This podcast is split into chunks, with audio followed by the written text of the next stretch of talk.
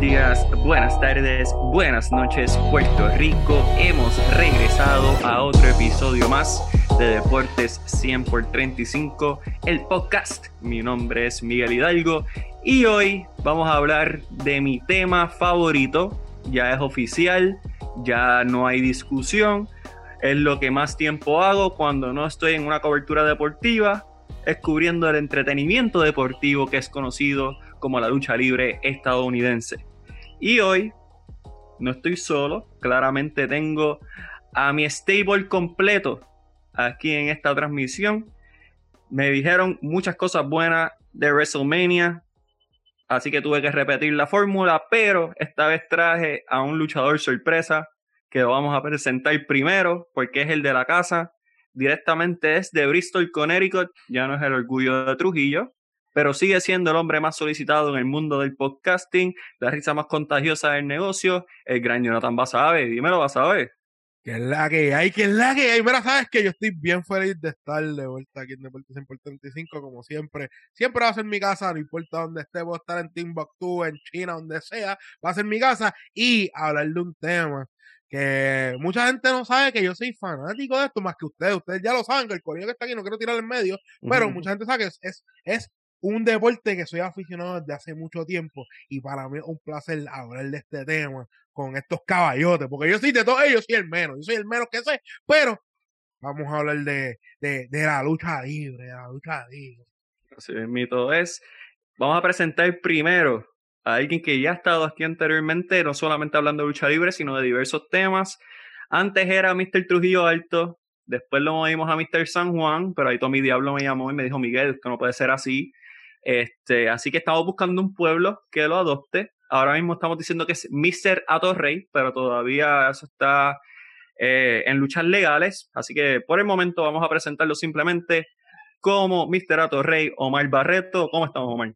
Buenas noches a todos, buenas noches Miguel, este, bueno estar de vuelta y no tener una sanción pendiente. Estoy aquí por libre, libre albedrío, así que bueno estar aquí. Una corrección, ¿sabes? Nosotros habíamos hecho el podcast de Nochebuena de lucha libre. Yo sabía ese secreto tuyo de, la lucha libre, así que eso no es tanto secreto para mí. Eh, ah, y en cuanto al pueblo, Camuy, la familia mía de Camuy, eh, soy Mr. Camuy. Oficialmente la petición está eh, radicada y yo como soy el líder de este podcast, pues acepto la petición. Oficialmente tenemos a Mr. Camuy Omar Barreto. Vamos a brincar a uno que es una persona que en el primer podcast se lució. Lo único malo que tiene es que es de la ciudad más ruda de Puerto Rico, pero creo que eso le da licencia y potestad para hablar de este rudo deporte. Saludos, Israel Oyola. ¿Cómo está, Pova? Sí, aquí agraciando y enseñándoles y, y educándolos a ustedes en la buena gracia de Bayamón. Me, gusta porque, me encanta venir aquí. No, pero me gusta porque estás utilizando conceptos de Rey González y el Bronco. Eh, considero que es una muy buena escuela la que estás haciendo, así que te felicito por esa excelente introducción que acabas de hacer. Muy bien. Gracias, y, gracias por reconocer la influencia del Bronco, el macho de siete suelas. Es underrated y me molesta que sea underrated. Y eso lo podremos hablar en otro episodio cuando hablemos de lo que fue los tiempos dorados de la IWA y el desastre que es la World Wrestling Council. Y ahora vamos a presentar directamente de Flair Country. Él ya los encontró, pero igual, él se quedó por allá, directamente desde la Universidad de Puerto Rico, recinto de Río Piedras, porque él siempre será gallo, el gran José Santiago. Dímelo, Jochi. Dímelo, dímelo. Este, feliz y contento de estar aquí de nuevo, representando Flair Country, el papá de nosotros, Rick Flair, que es el, el prototipo de cómo tiene que ser un rudo, en la lucha libre de Estados Unidos. Eh, quiero empezar, por favor, si, con el permiso, obviamente, tuyo, de ponerle título a este, a este podcast que tenemos hoy, que va a ser Oportunidades aprovechadas. Si WrestleMania fue oportunidades perdidas, este podcast tiene que ser oportunidades aprovechadas, definitivamente. Así mismo es. Y hemos dicho que vamos a hablar de la lucha libre, pero específicamente vamos a hablar del evento All Out, presentado por All Elite Wrestling, mejor conocido por las masas como AEW. Vamos a hablar de la magna cartelera que se va a presentar en Chicago, Illinois, donde como plato principal, luego de siete años de ausencia, regresa el mejor del mundo, CM Punk, a los cuadriláteros. Pero antes de hablar de tan magno evento y algo que sin duda nos tiene a nosotros muy emocionados, eh, vamos a hablar de la cartelera de abajo hacia arriba. En realidad el rundown se hizo de manera que es lo que pensamos van a ser de las peores a las mejores luchas. Eh, cada cual va a tener su espacio para poder presentar su opinión acerca de la lucha, entre muchos otros temas. Y vamos a culminar con lo que para nosotros es un momento grato dentro de nuestra historia luchística, que es el regreso de CM Punk. Y antes de continuar, preguntan, ¿por qué ustedes tienen licencia para hablar de lucha libre? Porque nosotros mantenemos la lucha libre puertorriqueña viva cada vez que vamos a una cartelera de la IWA, de la CWA, de la WWL, pero nunca, nunca WWC. Así que vamos a empezar. ¿Qué pasó, Isra? ¿Qué quieres decir? No, amén. Estoy de acuerdo. Me pompé a escucharte. Sí, porque. Ramón Luis te bendiga. creo, que es la mejor forma de transicionar a, este, a esta primera lucha. AEW va a presentar un 21 Women Casino Battle Royal. Pues si usted sabe la historia de lo que es las batallas reales, pues simplemente la tiran por encima de la tercera cuerda, es posible que sea de la segunda, y después que toquen los dos pies en el piso, pues ahí estás eliminado. Entre las luchadoras confirmadas por el momento están Thunder Rosa, Hikaru Shida, Jade Cargill, Penelope Ford, Nyla Rose, Anna Jay, Take Conti, saludos a Jonathan Basabe, Ado Bonnie y Red Velvet. Esta lucha, dentro de todo, pues va a perfilar una oportunidad titular en contra de la ganadora de la lucha entre Britt Baker y Christian Statlander. Y la pregunta es sencilla, ¿no? aparte de predicciones que claramente van a dar, del roster actual, de las luchadoras que he mencionado o que ustedes tal vez sepan que vayan a hacer acto de presencia, ¿cuál es la que ustedes piensan que mayor potencial tiene? Voy a empezar, voy a empezar con Israel Oyola, que es el mayor fanático de la división femenina de AEW. Ah, sí. Eso es así, esa división promete, por más que me digas que no, esa división promete.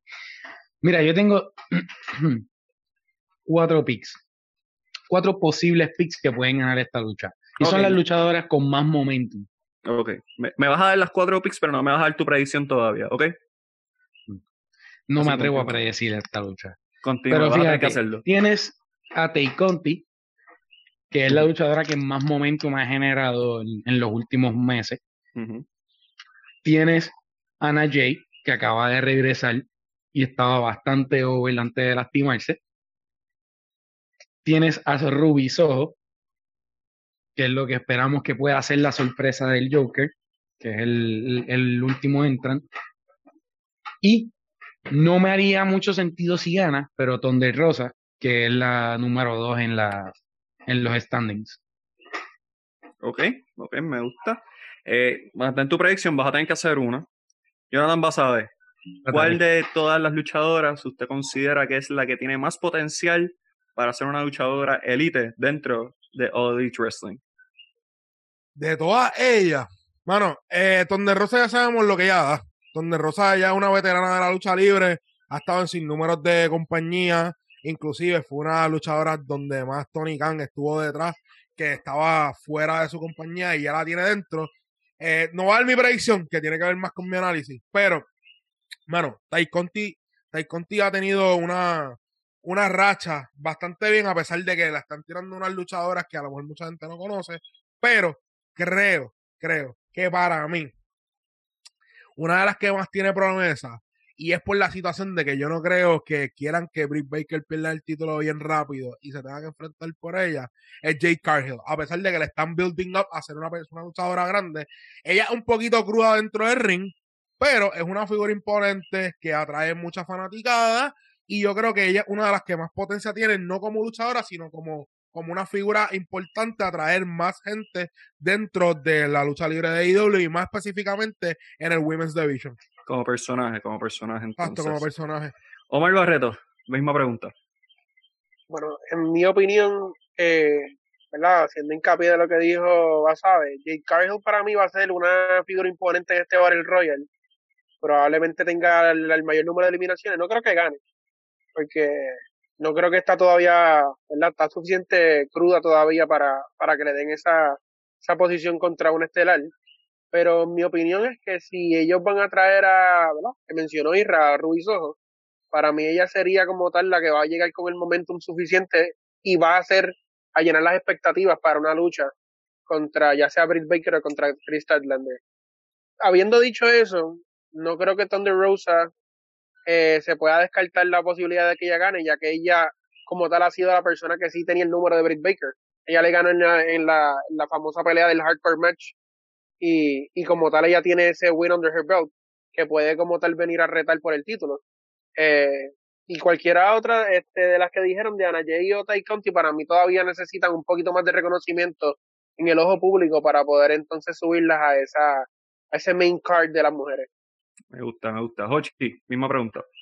Pues yo quiero hacerte un poquitito de análisis en cuestión de lo que ha dicho Basabe y, Omar en este aspecto.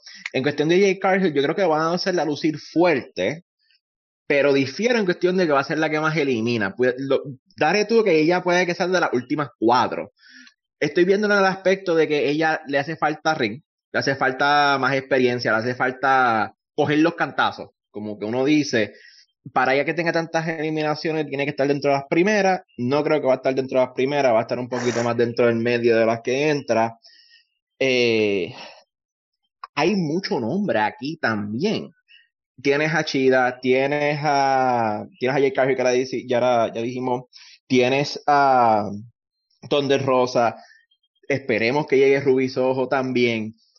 Yo creo que Thunder Rosa tiene, aunque muchos dicen que quizás no, porque ya, pues lo de ella está establecido, yo creo que puede que le den la oportunidad. Aunque también puede que se la den a Rubis Ojo. Eh, voy a quedarme todavía con el pick mío, no, no, exactamente te voy a decir quién, sino todas las razones por las que yo creo que esas dos puede que sean. Eh, pero yo creo que este, este Battle Royale va a estar bien interesante de principio a fin.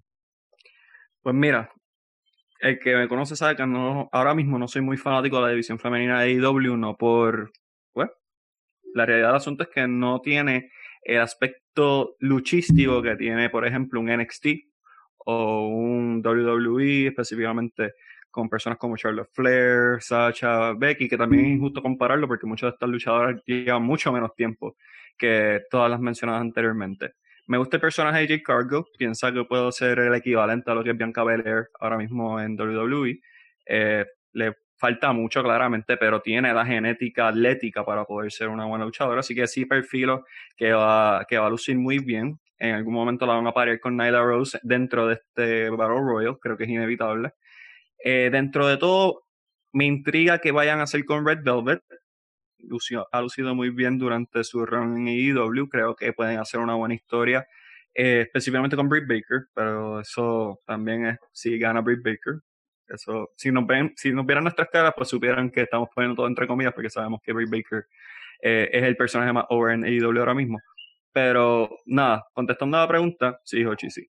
Eh, Jake Cargill es la que más me llama la atención, aunque no descarto a Hikaru Shida porque, aparte de que fue IW Women's Champion, considero que estaba bien verde cuando era campeona y creo que tiene mucho espacio para mejorar. Eh, aparte de que era un buen personaje a la hora de vender. Si me permites añadir lo que acabas de decir en cuestión de lo verde, si hacemos esa, esa que tú dices que es injusto, yo digo que no es injusto. Compararlo con NXT, no compares con NXT ni WWE de ahora. Compáralo con el NXT justo cuando empezó, que tenías a, Charlotte Flair verde, que tenías a, tenías a Paige, que, que tenías a estas personas que son de nombre, porque obviamente tenemos a Paige, tenemos a, a Dios mío, se me acaba el nombre ahora mismo, a Sacha Banks, tienes a la, la, a Dios mío, la que es hija de Neidhart que, es hija de Natalia, Natalia, Natalia. Tienes a Natalia. Tampoco era verde. No estoy diciendo que era verde. Tienes yo estoy pensando de que cuando empezó EW tenía Britt Baker, Nyla Rose, que empezó a luchar algo, y tenías a Chida. Esos eran los tres nombres. lo, demás era, lo demás era empezar a montarlo. Lo que y ahora. Esos nombres también son verdes. Sí, no, son verdes ahora mismo. Tienes muchas que son verdes, pero ahora estás viendo el fruto, poquito, no es mucho, pero es un fruto de, esa, de, esa, de ese tiempo que le han puesto al Women's Roster, que tienes por lo menos, oye, si antes tenías tres nombres, por lo menos ahora tienes seis. pero, cabe, mira, pero cabe mencionar que a, a, Shida nunca le dieron el rematch, luego que perdió su título. Ella nunca. That's not a thing en AEW. It's not a thing, pero es una cosa que ya también puede como tal, ¿sabes? Como que they could build up to un, rematch. Sí, eventualmente. Un rematch. Claro. Claro. Ok, so, hablando de este Casino Battle Royale que pensé que va a tomar más tiempo de lo que pensé, pensé que esto lo íbamos a, partir rápido, pero pues. Eso te eh, demuestra que promete la división de mujeres. No, demuestra la división de mujeres. Promete, promete. promete. Me diste el punto, ¿sabes cómo? Mira para allá. Me diste ya, un punto, porque no, que, por lo menos hay seis nombres. Con seis nombres yo te puedo hacer tres luchas. Mira, y todavía, no, todavía, no, ha llegado, todavía no ha llegado este, la, las Iconics, que probablemente lleguen. So, The Inspiration ahora. Ahora es The Inspiration. Ahora es Inspiration. Inspiration. Espera tiempo, mira. Yo siempre he dicho que promete. yo siempre he dicho que promete. Mira, por favor, por favor, no lo O, o más seriedad. Ok, ok, por favor, por favor, porque ya mismo te cortan, igual como te cortaron con lo de los Yankees. Mira, lo que te iba a decir era, esa división promete, pero no es una división que sea constantemente fuerte. Sí le están dando muchas oportunidades en sus shows como Dark, en, sus shows de YouTube, le están dando muchas oportunidades a estas muchachas a florecer dentro de ahí para poder crecerla. Pero ahora ya mismo, lo están haciendo, ya están viendo resultados. No, yo estoy viendo resultados, pero de que sea una división eh, fuerte. Lo único aquí constante es Britt Baker. Y me, y me, y, y, y, me sorprende que vayan a tirarle a Lander tan rápido sabiendo que Britt Baker no le pueden quitar el título. Pero hablamos ya mismo de esa pelea, hablamos ya mismo de no, ¿sabes qué? ¿sabes qué? ¿sabes qué? No, no, no. Eh, de eso vamos a hablar ahora. Yo voy a cambiar el libreto ahora, voy a hablar de Britt Baker y, y Christian Stanlander, pero no antes de que me den su, su predicción. Irra, ¿quién gana este Battle Royal? Mira, sencillo. Jay Cargill va a ser una estrella, la están desarrollando fuerte no va a ser ese un momento. Como hablamos, Tay Conti, Ana Jay, están verdes, ya han tenido title shots, no se va a dar en este momento. Yo pienso que posiblemente va a ser la sorpresa de Ruby Ok, ok. Ya tan basado. Antes, dime, dime, dime. No, antes de irme, solamente quería decirle. Entiendo, no, nadie está diciendo que es una división fuerte ahora. Estamos hablando simplemente de que promete tiene muchos nombres y algo que no se hacía mucho tiempo en la lucha libre, te están presentando el talento verde madurándose en pantalla para que la gente se vaya abriendo a ellos y los vea crecer en televisión y cuando sean grandes estrellas tengan el apoyo, que es lo que hemos visto con Britt Baker. No, y, y, lo que ha pasado con muchos luchadores hombres también dentro, que lo hemos visto en Dark, en, en, Evolution, si no me equivoco es el otro, los hemos visto. Ya Dark es un producto viable dentro de YouTube. Dark es favorable verlo. Dark es un producto que eran muchos luchadores sin nombre, que ahora son nombres grandes dentro del, del roster de EW, que a lo mejor no salen todas las semanas en, en Rampage o salen en Dynamite en Dynamite, pero son luchadores que tú dices, contra. Los otros días, yo creo que yo te lo, se lo dije a Isra, le dije, Isra, estaba viendo el otro Dark y, y me gustó la cartera porque son muchos luchadores que al principio yo no sabía quién era y ahora son luchadores que yo quiero ver luchar. ¿Me entiendes? Y es lo mismo que está pasando con el Women Division. Le están dando, oye, le dan creo que tres o cuatro, cuatro luchas en Dark a las muchachas. a veces más. a veces más, que eso es bastante y van creciendo esa división, pero todavía no está al nivel que muchos de nosotros quisiéramos que estuviese esa división ahora mismo. Pero podemos, hey, podemos revisitar ese punto el año que viene.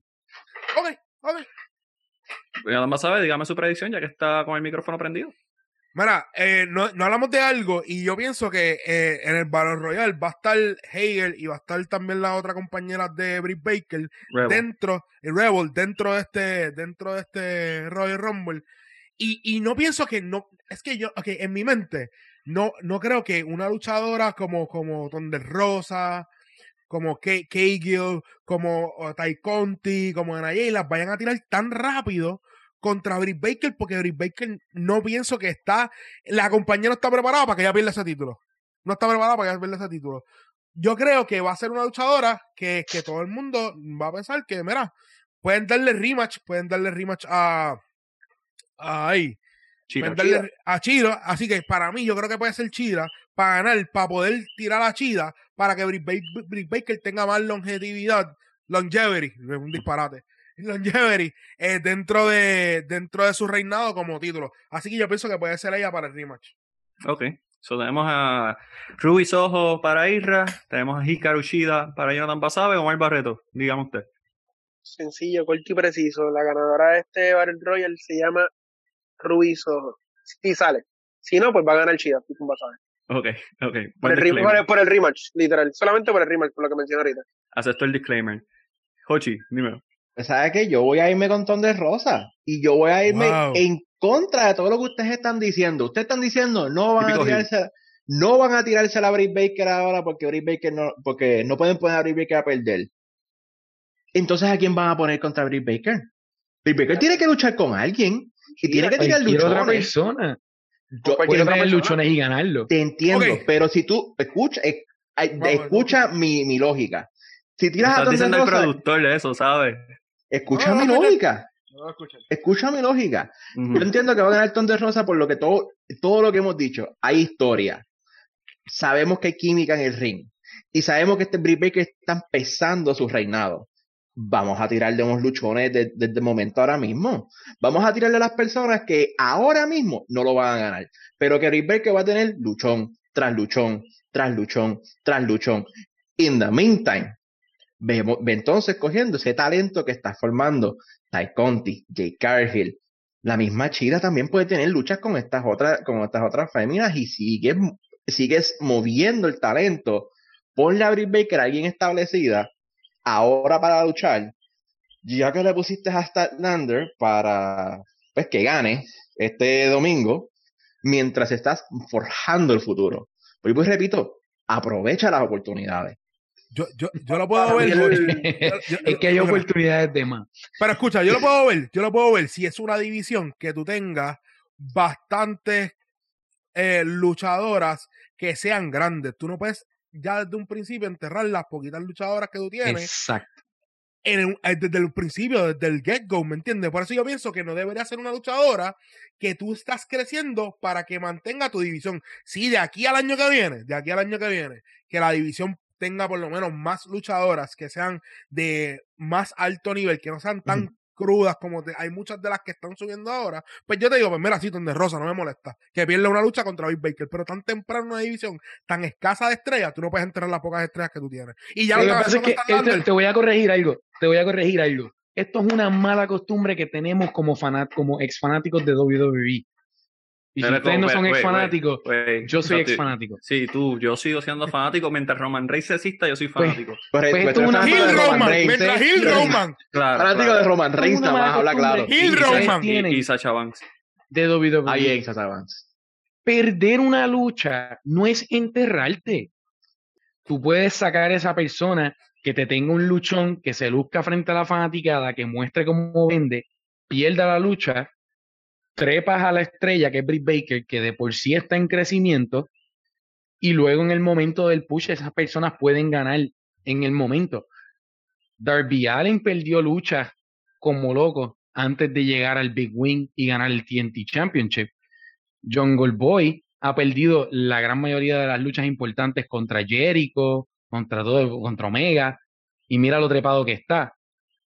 Ty Conti, Britt Baker, todas, eh, Ana Jay, todas perdieron un Tyler Shot contra Chida o contra Rijo mm, y están aquí. no necesariamente porque van a ir contra Britt Baker y van a fallar en su primer, segundo intento de llegar a la cima, significa que les va a quitar todo pero el pregunta, que Pero pregunta que te hago, Thunder Rosa, ¿está al nivel de Ty Conti? o al nivel de Jungle Boy, vamos a. Precisamente, ¿por qué tú vas a gastar un luchón con de Rosa ahora para trepar a Britt Baker si puedes utilizar a Rosa más adelante por eso, por eso. quitarle el reinado de Britt Baker. Por eso tú no puedes, tú no puedes tirar el latón de Rosa a ganar, un ejemplo, a ganar. Pero yo entiendo, ahora mismo, yo entiendo ahora, mismo, ahora, mismo, ahora mismo, No debe. Yo entiendo que ahora mismo, es la número dos. Y, y, y está Lander, y está Lander tirando ahora tan temprano, tan temprano. ¡Wow! Es que por los, rankings le toca. Por, los rankings le toca. Pero, hey, llego, intento, me caigo pero vuelvo y subo. Y esta es la temática de AEW. Llego a la cima, fallé, no importa, me levanto, vuelvo y lo intento. Por eso mismo digo que tiene que ser Ton de Rosa ahora, que llegue. Pero es que Ton de Rosa no cayó del reinado. Ton de Rosa no tenía su reinado. Está bien, Chida no su reinado, cayó y volvió. No es tiempo para que Chida vuelva. Chida cayó, si la traes para atrás, va a darse contra la pared y a volver abajo.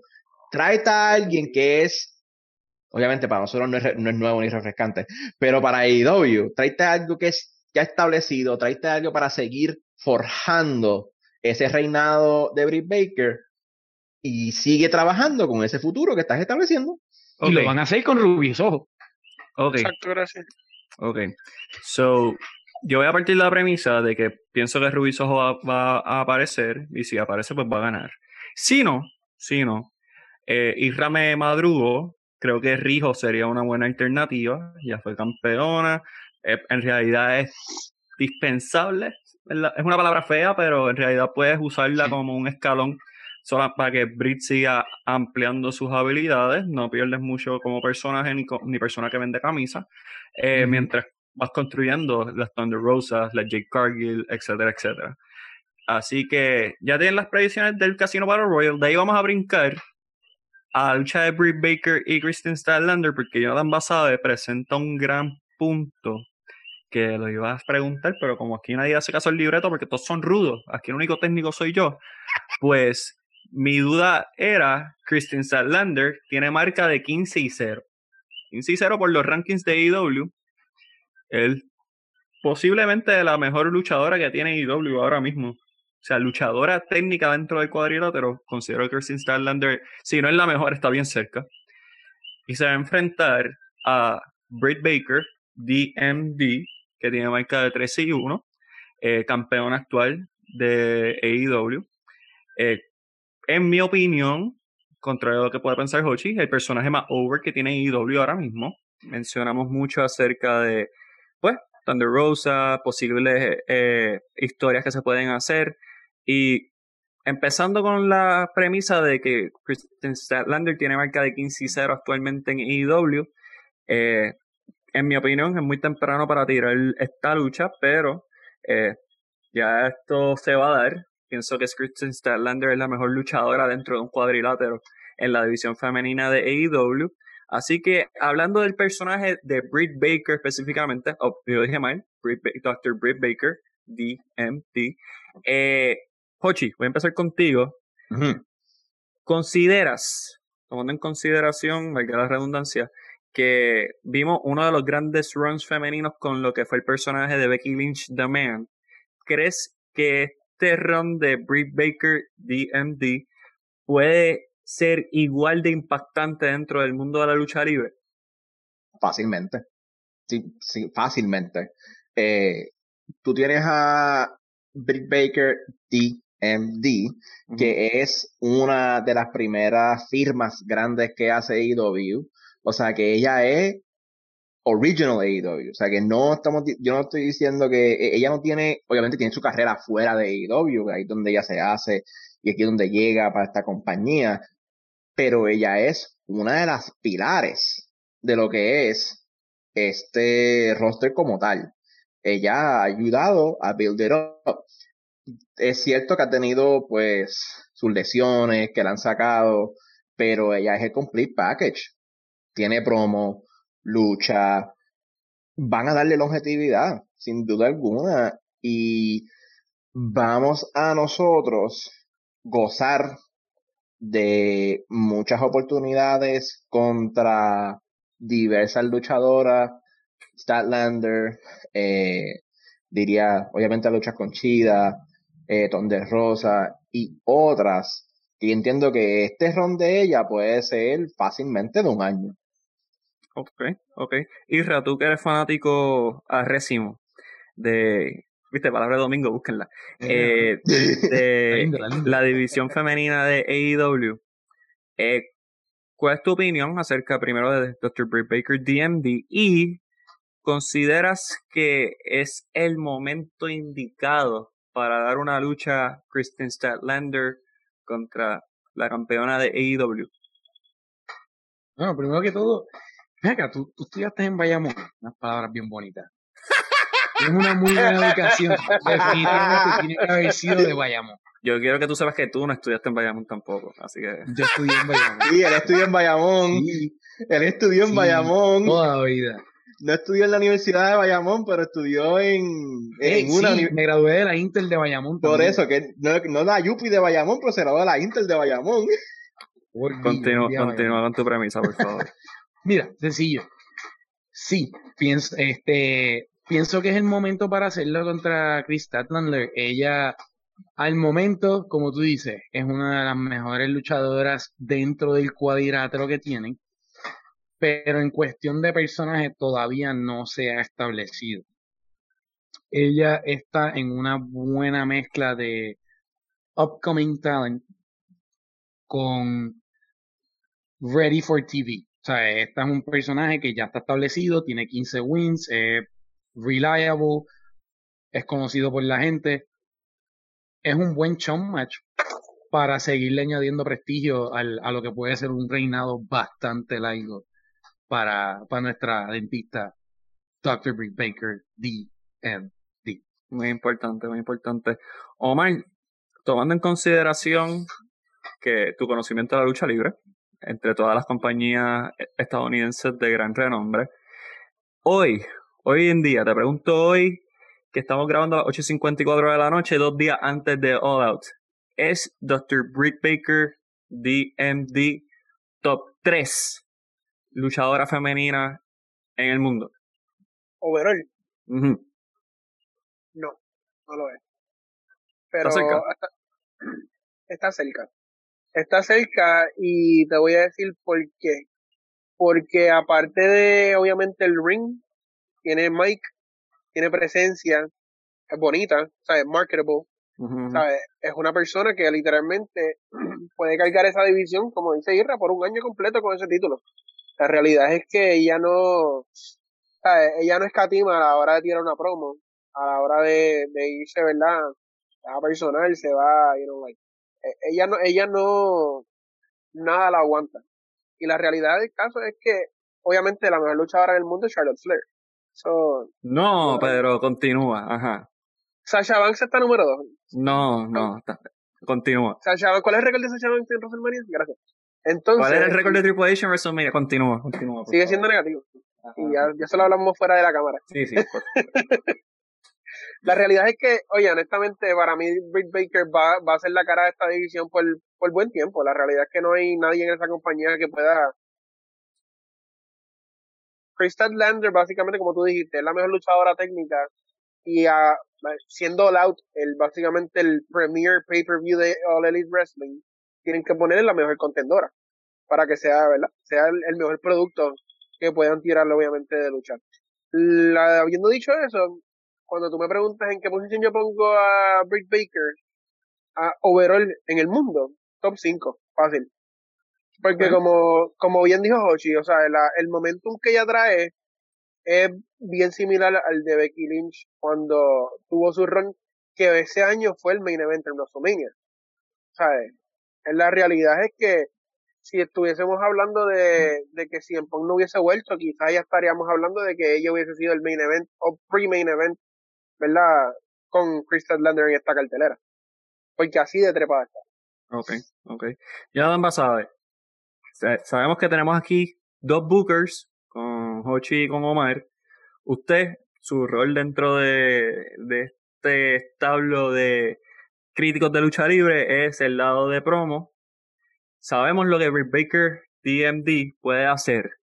¿Dónde ves un área de oportunidad? Tú que has estado en el área técnica de lo que es podcasting y producción para Chris Statlander. Bueno, yo creo que ella debe tener más micrófono en cuestión dentro de su stable. Literalmente, después de Orange Cassidy, yo creo que ella es la figura más grande dentro de ese stable y no tiene tanto input cuando hacen sus side projects en BTE o cuando hacen cosas detrás de cámara en segmentos. Yo creo que ella debería tener más presencia ahí para dejar demostrado que ella es un imponente eh, específicamente superior de muchas luchadoras, no necesariamente de Dr. Brie Baker, DMD. Me tocaba hacerlo a mí también. Sí, sí. Así que yo creo que ella debería ser más vocal dentro del ring. Yo sé que su personaje es un personaje ser raro, pero en mi opinión, yo creo que es la mejor luchadora dentro del ring. Dentro del ring, ahora mismo, una de las mejores luchadoras dentro del ring de IW. La mejor. Sin no, porque, porque donde Rosa, donde Rosa está ahí arriba. Donde Rosa está ahí arriba también. Pero donde Rosa tiene la experiencia. Yo creo que eh, es la más atlética que tiene IW. Yo creo que eh, uno de los mejores 450 que yo he visto que hace una mujer lo hace Starlander. No hay ninguna otra mujer, ni el, ni el, ni el flip que hace, ni el backflip que hace Charlie Flair, ni que hace otras mujeres de la tercera cuerda. Yo creo que Starlander, el, el 450 más lindo que he visto que ha hecho una mujer, lo hace ella. Y eso es una movida difícil. Eh, y más, oye, sin menospreciar la atleta eh, femenina, yo creo que una movida bien difícil para una atleta femenina. Y ella lo hace a la perfección. Yo creo que dentro del ring es perfecto. Lo que le falta es un poco más de micrófono para dejar imponer su personaje. Porque aunque su personaje sea raro, sea una marciana, ella necesita, eh, necesitan explotar eso. Y dentro de su stable ser más vocal, siendo ella la segunda figura después de Orange Cassidy. Inclusive, ella puede ser la figura porque Orange Cassidy no habla mucho. Ese es el gimmick de él. Eso, eso es su stick, como dicen los gringos. Así que yo pienso que ya debería tener más presencia dentro de su stable. Así yo creo que va a impulsarla más.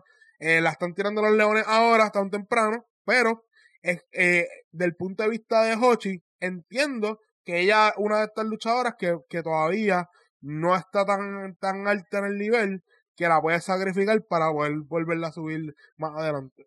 Okay. van a poner a perder en 18 segundos, como hicieron con Bianca Belair. No le vamos a hacer esa falta de respeto. No le vamos a hacer esa falta de respeto. Así esperemos, por favor, que ese no sea el caso. Y volvemos de 15 a 0 a un los, no vas a perder el momento. eh, ¿Alguien aquí tiene alguna razón lógica por la cual Britt Baker no retiene el campeonato de IW? Si se lastima.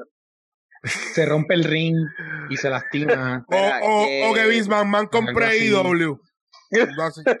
La única manera que no gana es que literalmente de hoy al domingo algo le pase porque o que le no Y como quiera no perdió, no va a perder. O sea, si, la pregunta es, ¿va a perder? No. Me, me, gusta que en realidad encontraron escenario donde Dr. Baker DMD puede perder el campeonato. y, nadie, y nadie mencionó una noche apasionada entre ella y Adam Cole, pero eso no viene en caso. Continuamos. Eso no es razón para no ganar. Bueno, bueno. Eso es un win para él. oye, oye, vamos, vamos a nuestra audiencia, a nuestra, a nuestra fanática. ella, pasó de ser a, a, ella pasó de ser Mrs. Adam Cole a él ser Mr. Mr. Baker. y él no, él no tiene el DMD porque no, no, no es. Eso no. eh, vamos a. No voy a decir que vamos a hablar iba de esta lucha. Iba, a decir un chiste, pero lo digo después. Sí, evita. PG-13 todavía. Este, vamos a mencionar, porque es que no vamos a hablar, yo estoy seguro, de esta lucha. Paul White antes conocido en la WWE como Big Show, The Big Show, eh, se va a enfrentar a QT Marshall, QT Marshall, QT Marshall, como ustedes podemos decirle, Le podemos decir a QT Marshall el DDP Great Value. Eh, respetar el mundo de la Space es lo primero que le voy a decir. Lo respeto, por eso le estoy diciendo a QT Marshall DDP Great Value. Son cumplidos para QT. Sí, eso ah, es Lo, más, lo más bonito que le puedes decir a QT Marshall. Eh, yo creo que la única pregunta que se puede hacer de esta lucha es qué rumbo lleva este feudo de The Nightmare Family y The Factory. En realidad voy a darle el micrófono al que quiera hablar, porque en realidad esta lucha no es una que yo quiero discutir. Eh, ¿Alguien tiene algo que aportar de esta lucha? Yo creo que solamente lo único que voy a decir de esto es que no debió haber pasado en este pay-per-view. La realidad es que esto es una pelea para tenerla en Dynamite. Esto es una pelea realmente que no, no, va, no va a hacer ningún tipo, no va a tener ningún tipo de efecto. No estamos teniendo QT Marshall contra Cody Rhodes. No estamos teniendo, o sea, una pelea que realmente sea The Factory contra Nightmare Family. Realmente Paul White es, pues, Paul White. A ver, la realidad es que nadie lo va a ver como una pelea cinco estrellas. Si llega a ser una pelea cinco estrellas, le va a pasar 500 pesos a cada uno, by the way. Los voy a, soy fan de, Paul White hoy. Que, Paul, White, tengo todas sus camisas desde cuando él era Giant en. The Giant, The Giant, ah, ahora mismo. Y chicos, si ustedes no saben qué es WCW, porque sabemos que también tenemos juventud que escucha nuestros podcasts, pues vaya y busque los Monday Night Wars. Sé que pues lo pueden encontrar en Peacock. Obviamente van a escuchar solamente la parte de WWE, pero les va a dar por lo menos un contexto histórico de lo que fue los Monday Night Wars para nosotros, que somos ahora viejos, pero fuimos jóvenes cuando eso ocurría. Eh, pero terminando mi hilo, terminando mi hilo. Sí, por favor, por favor, disculpa. QT Marshall, mm, obviamente no va a ganar nada con perder contra Big Show, pero la realidad es que si le gana, si llegara a ganarle en esta pelea, si lo ponen over, dependiendo cómo lo hagan, puede que sea como que un stepping stone para algo más. Porque la realidad es que QT Marshall no está haciendo nada productivo este, esta compañía por el momento. Pero puede servir de un hincapié para ellos. Yo voy a diferir un poquito de Omar, este, ya que estamos en el foro abierto. ¿Verdad? En el sentido del, del show completo. ¿verdad?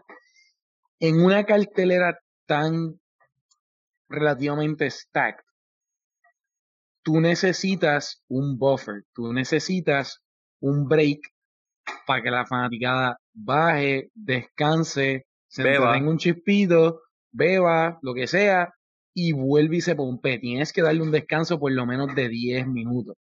Eso es el propósito de esta lucha. QT Marshall no va a ser un personaje que te van a meter por ojo o nariz.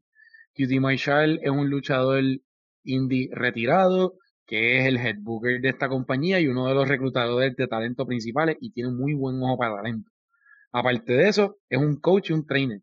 Él no va a salir del midcard. Su trabajo es hacer este tipo de show, hacer ese tipo de storyline que hizo con, con Cody, este tipo de comic relief, cositas así bastante light. Tampoco pienso que vayamos a ver a Paul White hacer algo muy cercano a un main event. Pero este tipo de, de lucha, ¿verdad? Low profile le puede abrir la puerta a cualquier otro feudo bobo que le pueda servir de a otro stack show. Acuérdate que la victoria de Kitty Marshall significaría credibilidad para el Factory, para los que están con él. O sea, la realidad que hay es que entonces sería básicamente una importante victoria para él. Paul White no, no necesariamente creo, no necesariamente creo que por ahí vaya el Factory. El Factory posiblemente pueda hacer una oportunidad para esos chamaquitos hacer un face turn. Exponerlos a televisor, darle un face turn, traicionar el Factory, crecen por ahí. Yo no sé, tampoco creo que el Factory sea algo que vaya a subir la yo, yo creo que este, esto literalmente como ustedes dicen, esto es el golpe de agua para bajar ánimos a todo el mundo. Eh, sinceramente, lo único impresionante que yo veo, he visto de Paul White es verlo luchar en persona, porque es definitivamente es diferente que verlo luchar en televisión. Pero no, no motiva. Este, a mí, por lo menos a mí, esta lucha pasa y ya pasó, pero no, no, no creo que, no creo que hay, aparte de los que están envueltos, no hay mucha motivación para esta. Increíble que Bad Bunny te pompeaba más que ver a Paul White. Pero, mira, ¿sabes qué? Yo voy a ser, yo voy a ser honesto. Yo voy a criticar, yo voy a, yo voy a criticar lo criticable. Yo vi, obviamente, vi el episodio del, del miércoles de AEW, vi el segmento con Paul White y con The Factory, y yo dije, ¿qué llevó esto? ¿Sabes? Nada. Y salió Digon Club, no, no, no, no pasó nada. No, no, pasó nada, no, no hizo nada. Hubo, hubo un heel turn, hubo un heel turn, que por lo general un heel turn es para seguir un storyline, es como que, mira, pues, soy malo ahora. Te van a dar. Me voy, cheque, te cuida. Ya, acabó. ya acabó. como que, aquí yo entiendo que, pues mira, sí, es un darle, darle nostalgia a Paul White, que darle un poquito de un buffer para las personas, pero pudo haberse manejado mucho mejor de lo que es ahora mismo. ¿Cuándo vamos a ver, cuando vamos a ver Paul White versus Billy Gunn? En un Dark, lo más seguro. en el próximo Dynamite. Hey, ¿será? Ahora que lo hagan, que lo hagan el blog de, de este hombre, de Sammy, de, de Sammy Guevara y ya lo acabó. Mira, le mandamos saludos a Billy Gunn, que claramente se acuerda de nosotros, de la cartelera de Christmas Showdown de CWA en el centro de convenciones. Sabemos obligado. obligado. Que, Un disclaimer, por favor, queremos esta cartelera en YouTube. Para las personas que escuchan este podcast, De CWA específicamente. CWA, ponte para tu mierda. por favor. Envíense a CWA, por favor. Por favor. Vamos a hablar de una lucha que sí trae un poco de interés. Eh, y es Satoshi Kojima versus John Moxley, antes conocido en WWE como Dean Ambrose, que fue campeón mundial de AEW. Tiene el mejor tema de entrada de todo AEW, que es Wild Thing. Eh, vayan a, ver Major League si no lo han visto, está en Amazon Prime. Anuncio no pagado. Y voy a empezar con Omar, porque Omar claramente es una enciclopedia, no la enciclopedia, porque la enciclopedia sabemos que es Jorge Feliciano y a Morovis le mandamos saludos, algún día estará en el podcast con nosotros. Pero, quiero ser como él. Sí, cuando uno si tú quieres ser la enciclopedia de lucha libre, tienes que ser como él, definitivo. Eh, Omar, ¿cuál es el trasfondo de esta historia de John Moxley y Kojima? Un paréntesis, del otro día vi Major League, todavía sigue siendo tremenda película. Eso es así. Eh, cerrando paréntesis y pues contestando tu pregunta, eh, honestamente esta pelea como tal es más bien un, es como un open challenge básicamente eh, en ese Forbidden Door que se abrió hace unos meses atrás. Básicamente no, no hay mucho trasfondo como tal entre estos dos luchadores, pero la lucha como tal eh, sirve como, como, como un enlace entre IW y New Japan para que se puedan entonces dar, eh, ¿verdad? Unos futuros, unas futuras riñas con el actual campeón US que es eh, Tanahashi. Pues básicamente eso es lo que se espera con esta con esta riña, ¿verdad? Con esta pelea. No te voy a decir que va a ser excelente pelea, va a ser una muy buena pelea. Eh, son estilos diferentes de lo que están, ¿verdad? Usualmente se ve en los Estados Unidos, el estilo de japonés, el strong style de pelea es muy diferente. Eh, y la realidad es que para el fanático casual de la lucha libre, quizás esta pelea no le atraiga tanto como le pueden atraer otras peleas de la cartelera, pero, pero va a ser muy buena pelea. Eso te lo eh, garantizo. Pregunta que cualquiera me puede contestar, ¿Tanahashi es el esposo de Io Shirai? No, ese Evil. Okay. Gracias, gracias por la aclaración, siempre tuve la duda. Eh, mencionaste lo de Strong Style y esa era una de las preguntas que tenías, te la iba a preguntar específicamente a Hochi, que cuál estilo crees que iba a predominar en esta lucha? Si va a ser una lucha pues técnica, que el que apueste a eso es un bravo, eh, que si va a ser un brawl, si va a ser strong style, si va a ser hardcore. Eh, Ochi, ¿tú, tú estás como Omar que consideras que esto va a ser un strong style y si lo es, ¿crees de, del 1 al 5 en el Meltzer Value en dónde estará posicionado? Pues sí, definitivamente va a ser strong style, pero esta lucha es, me da mucho feel a que es bien New Japan. O sea, una lucha que no tiene mucho build up, porque la verdad es que no tiene. Eh, estas personas no tienen una riña, no, pero son, va, va a haber va a ser una buena lucha. Eh, en cuestión de, obviamente, si no te gusta, si te gusta lo técnico, no creo que sea buena lucha para ti. pero importante. Este, va a ser una lucha en que ellos van a entrar, se van a dar varios cantazos. Yo entiendo que diría le voy a dar un 3.5 simplemente porque para que tú sobrepases de eso hay demasiados factores que tienes que tener. Una lucha que para mí, entiendo que de cuatro en adelante, tienes que tener story, tiene que ser una historia que haya riña, tienes que tener una historia que, tenga un, un propósito de ser. Y la propósito de ser en storyline. El único propósito de esta lucha es continuar ese enlace entre New Japan y AEW. Y yo diría que de 3.5 no pasa. Puede que me sorprendan y me den quizás 3.7 si la lucha está buena, pero yo diría que de 3.5 no. No yo de verdad no doy más de eso. Jonathan Basabe, eh, John Moxley, ex campeón de AEW. Eh, no pudo capturar los títulos en pareja junto a Eddie Kingston. Eh, perdió el campeonato de IWGP. ¿Qué es lo próximo para John Moxley dentro de IW, en tu opinión? Yo creo que él no tiene que tener un título dentro de la compañía para ser un factor importante.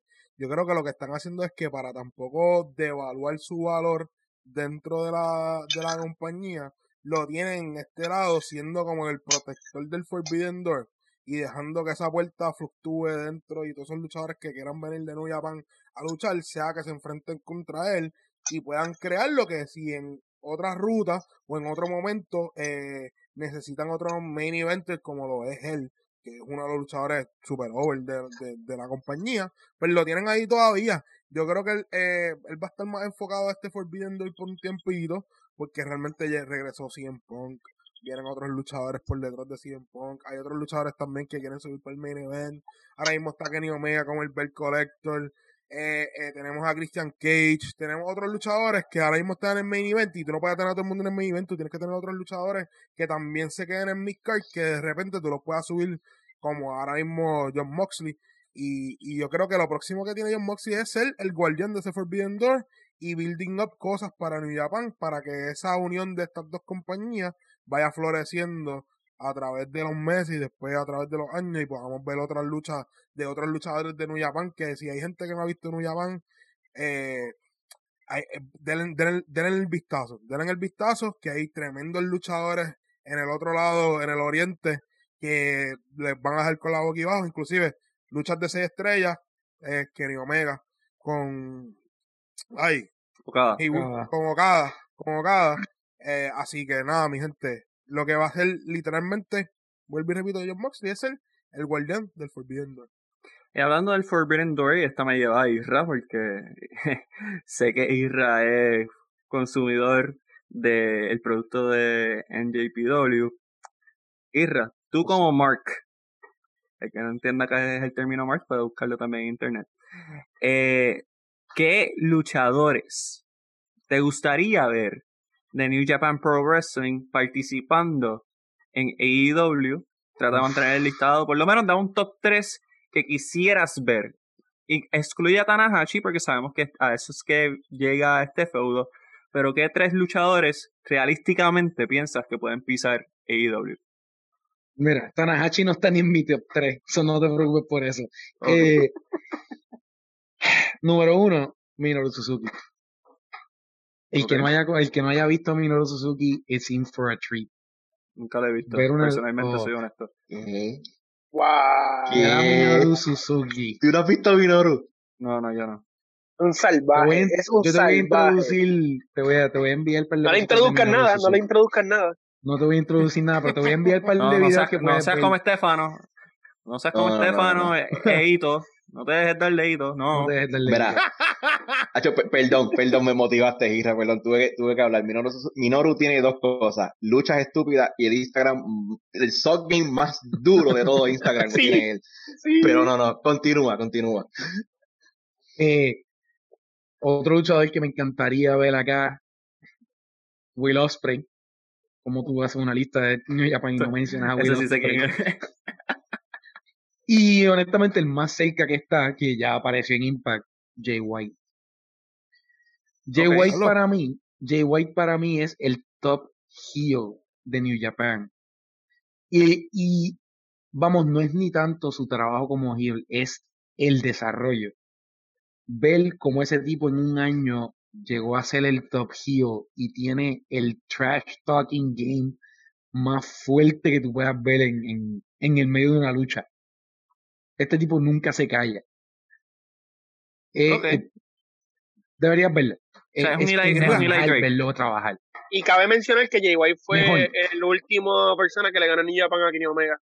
Y, pregunta, ¿y por qué Kota Ibuchi no? Que Kota Ibuchi ya tiene más track record con Kenny Omega. Pues, pues, pues porque, Kota Ibuchi es mi, mi número 4. Sorry. Me dijeron top 3. Pero Kotibuchi también va a ir eventualmente. Eso es... Ah, ¿tú crees que Ibuchi viene? ¿Para IW? Oye, pero si estamos. no se va a quedar porque a él no le gusta. A él no le gusta viajar fuera de Japón. Acuérdense que el, la persona, el personal relationship que él tiene con Kenny Omega, y si no han visto el documental de los Golden Lovers, deberían verlo. Muy bueno. La realidad es que él tiene. Esa, él es un documental, no una película, por si acaso. Que no se eh, van a buscar. documental. Pues básicamente tú vas a ver que él tiene, él tiene una relación bastante deep de años, años con Kenny Omega y la realidad es que para mí eventualmente lo vamos a ver cruzar el charco y quizá tenerle un storyline con Kenny Omega y, y como tal, ¿verdad? Seguir ese storyline. Y su storyline han cruzado eh, compañías, inclusive compañías de Japón. So, realmente, y compañías de Japón, compañías de eh, con faction diferentes, como que han cruzado personajes. So, realmente, yo creo que para mí ese debería ser el número uno, eh, eh, Ibuchi, cruzar para acá. Para, para, tener esa conexión ya que tiene con Kenny Omega, que es el top ahora mismo de la compañía de IW. Estoy de acuerdo contigo, ¿sabes? Lo que pasa es que Mira, Ibuchi ha luchado ya en Estados Unidos con WWE en el, en el Cruiserweight Classic. Luchó. Eh, pero los tres que mencionáis fueron perfectos. sinceramente, cada uno de ellos, Will Ospreay es un luchón. Mira, Will Ospreay puede luchar con una camisa mojada Turja y es un luchón. es un luchón. Este, Minoru, bueno, Minoru, yo, yo, no sé cómo ese tipo, e-, ese tipo de verdad tiene que tener split personality, porque él fuera del ring persona más nice, persona más tranquila, pero dentro del ring, mira, todo el mundo le tiene miedo, porque ese strong style es Minoru, sin duda alguna. Miguel, busca en YouTube, después que termine este podcast, ve, busca en Google eh, Minoru Suzuki beating eh, Asuka. ¿Cómo se llamaba Asuka en, eh, antes de WWE? Desconozco el, el, dato, pero lo busco. Pero busca, busca en Google Search, ve ese video. Pero esto es normal en la lucha libre, antes de que vengan a decir que este abuso, no, esto es normal. Esto, acuérdense, esto es si quieren ver una Si quieren ver una pela también, pueden buscar cuando Stone Cold le cayó así a alitas. Dios eh. mío, señor. pues mira, para poner punto en lo que estaba diciendo también. Por favor, Jay, sí, Jay White tiene también, Jay White ahora que está en el, eh, estaba con el Bullet Club, tienen esa, esa, o sea, es todo storyline wise. No solamente en la lucha, pero storyline wise todos los que están ahí tienen razón de ser. Y Bucci la tiene por personal, por lo personal. Storyline, pues mira, contra Kenny. Decirle que pues tú eres un shell de lo que eras antes, o quizás cosas así. Él se lo ganó, él se lo ganó. Lo último que se lo ganó fue Jay White para quitarle el campeonato. Pero no, ¿qué, más, ¿Qué más razón para venir a frontearle de que tú eres el mejor si tú no me ganaste a mí? Cierto. Diría también que Okada sería bueno para que vaya para allá. Pero Nadie, nadie, quiere ver Okada. Nadie. A mí, a mí me gustó Okada. A, mí me gustaría ver Okada. A Miguel no le gusta Okada. No, Está bien, peso. A mí me gustaría ver Okada, pero contra, pero contra, pero ¿para qué tú lo vas a traer? ¿Con quién? Y Naito también. Naito también es necesario para ir. Pero Naito debería venir para, juntarse con Andrade y hacer los ingobernables de nuevo. Sí, pero uh. se nos olvida algo importante. Lo más seguro estuviese pasado si no fuera por la situación mundial que tenemos ahora mismo pero definitivamente promete, promete ese Forbidden Door. Mari canta. Kentucky era contra 100 Me madrugan. Sí, me, madrugan todos, me madrugan todos. Yo iba a decir Kenta y me madrugan todos. Voy a brincar de tema. Este, muy buen análisis dentro de todo, me gustó. Y vamos a brincar el tema favorito de Hochi, que es God's Favorite Champion. Uh, Miro, con marca de 11 y 0. El que no conozca a Miro, pues, era conocido en WWE como Rusev. O Rusev Day, como quiera decirlo, el esposo de Lana. Alexander Rusev. El hombre con la esposa flexible. Así mismito es. Según él dice. Se va a enfrentar, sí. Yo tomo su palabra. Sí, sí, no, y, te, ponen el disclaimer de que no eres tú diciendo eso, lo dice él. él, es el que lo dice. Exacto. Se va, a, se va a enfrentar a Eddie Kingston con marca de 7 y 2 Hochi, dame el trasfondo de la historia y no solamente eso, me, me llevas diciendo por los pasados tres días que tienes que hablar de esta lucha específicamente. Así que te voy a dar por lo menos tres minutos para que te expreses acerca de God's Favorite Champion versus Eric Kingston. Pues mira, esto es sencillo. El lema, por esta lucha que yo puse el lema aprovechando las oportunidades, porque miro lo que es ahora mismo tú no podías verlo hace par de años atrás. Lo que era Rusev es como que esta, este tipo Hill, que no, no, no es carismático, es lo que vienes a destruir y se va, destruye y se va. Tienes a Lana, que era su, pues, su baleo, su manager, pero no era, no era, no era carismático. Eh, vimos un poquito con lo que era Rusev Day y empezó a él mismo estar over hasta el punto de que pues dañó varios storylines por su matrimonio a Nana y creo que todos nosotros sabemos eso de storyline, no quiero ni saber de eso. Yo estoy ahora mismo comprando todo lo que me está dando The Redeemer, God's Favorite Champion, Miro. Es, o sea, es la transformación de lo que es ese personaje. Mira, él no va a tirar una noche 5 estrellas. Lo siento, no, no te lo va a tirar. Es lo que viene al ring. Menos con Eddie Kingston. No, no, no. Esta lucha va a ser.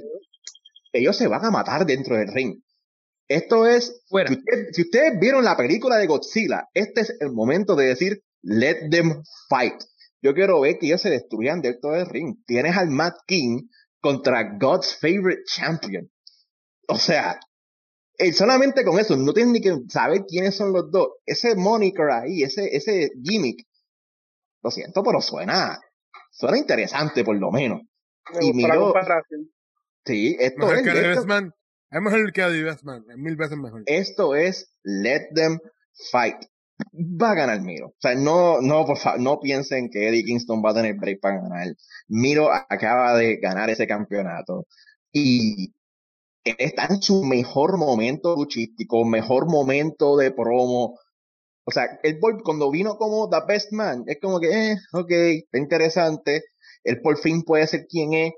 Pero ahora mismo, esto es todo lo que queríamos ver cuando era Rusev y nos está dando más de lo que pensábamos que podía darnos. Omar, Omar. Ahora que. No, pero, me gustó la comparación de Godzilla y King Kong, que me acuerdo que aquí había un par que, No, no, no, no la de Godzilla y King Kong. Esto es de la primera Godzilla cuando está la, la, la mala, la verdad que, pues mira, de verdad, si, va, si tienen que verla, pásala. Esto es cuando él dice, let them fight. Y yo había, y yo había borrado eso de mi mente, gracias por acordármelo. Omar, sí. Eh, como Hoshi menciona, ha habido una evolución de lo que es el personaje de Miro eh, empezó como The Best Man, traicionó a Keep Sabian, gracias Dios. Eh, y ahora pues es God's Favorite Champion. ¿Crees dentro de todo que este reinado de Miro como TNT Champion es el mejor uso que le han dado al campeonato de TNT? No, eso se lo tengo que dar a Brody Lee. En paz descanse pero la realidad es que están usando un buen, están dándole un buen uso al título, porque la realidad es que el gimmick no funciona sin título. La realidad es que cuando tú vienes a ver a, a Miro, pues obviamente, pues, después de que traiciona a Keep Sabian y tú puedas tenerlo destruyendo pues, gente en el ring, pero sin sentido, ¿no? La realidad es que él está peleando con un propósito. Y cuando tú vienes a analizar esta pelea, esto yo lo veo más bien como un Rocky 4, cuando Drago peleó contra Polo, básicamente yo creo que él va a matar a Eddie Kingston y va a venir John Moxley y va a mirar con, con odio a Miro y le va a decir, ¿sabes qué? Ahora te toca contra mí después. Y eso va a ser ese estilo Rocky 4.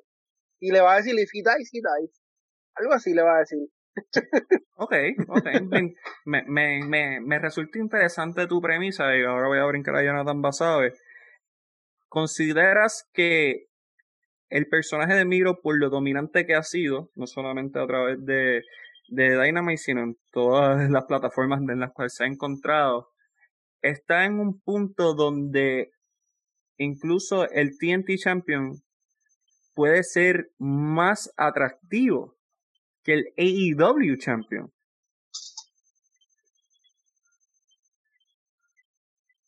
Mm, mm, eso es difícil. Ahora que preguntón.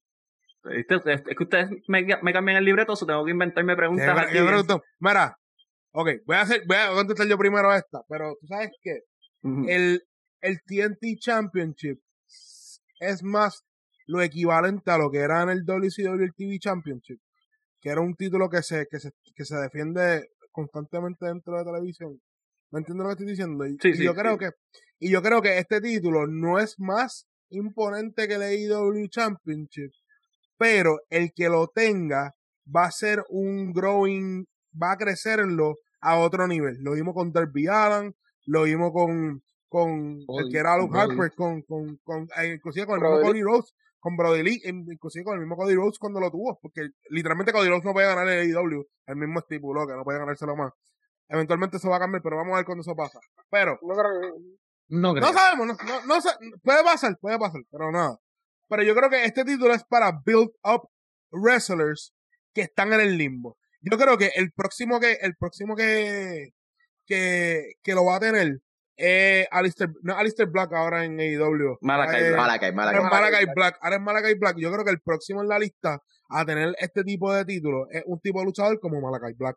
Es un luchador que tú no quieres subirlo rápido al overcard, pero lo quieres mantener bastante vibrante dentro de tu compañía, pues yo le daría un título así como el TNT Championship, que es lo que está sucediendo con Miro, con el Redeemer. Yo creo que el, el TNT Championship es para build up luchadores que están en la cúspide a ser main eventers dentro de la compañía, como lo que es Miro ahora mismo con el personaje de Redeemer. Por eso, le, por eso yo creo que es fun que le hayan cambiado, que le cambien la correa de color por cada luchador que tenga ese título.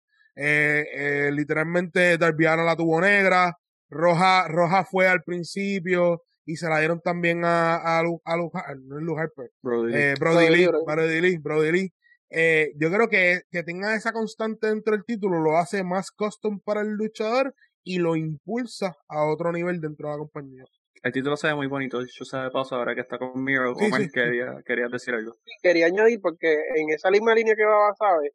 Eh, para mí este título yo lo comparo más bien no con el TV de WWE, más bien con cuando tenía el Intercontinental en WWF, que básicamente los que tuvieron, eh, ¿verdad? Chris Jericho, Kerangel, Benoit, que básicamente eran las mejores luchas en el card, eran básicamente unos storylines, no necesariamente, ¿verdad? El más importante, pero eran personas que, como mencionaba, ¿sabes? Estaban en la cúspide del main event, necesitaban un título para legitimizarlos y poder llevarlos a otro, ¿verdad? A otro nivel, que fue lo que hicieron con esas luchas de, ¿verdad? De Keranga, Benoit, Chris Jericho, Eddie Guerrero.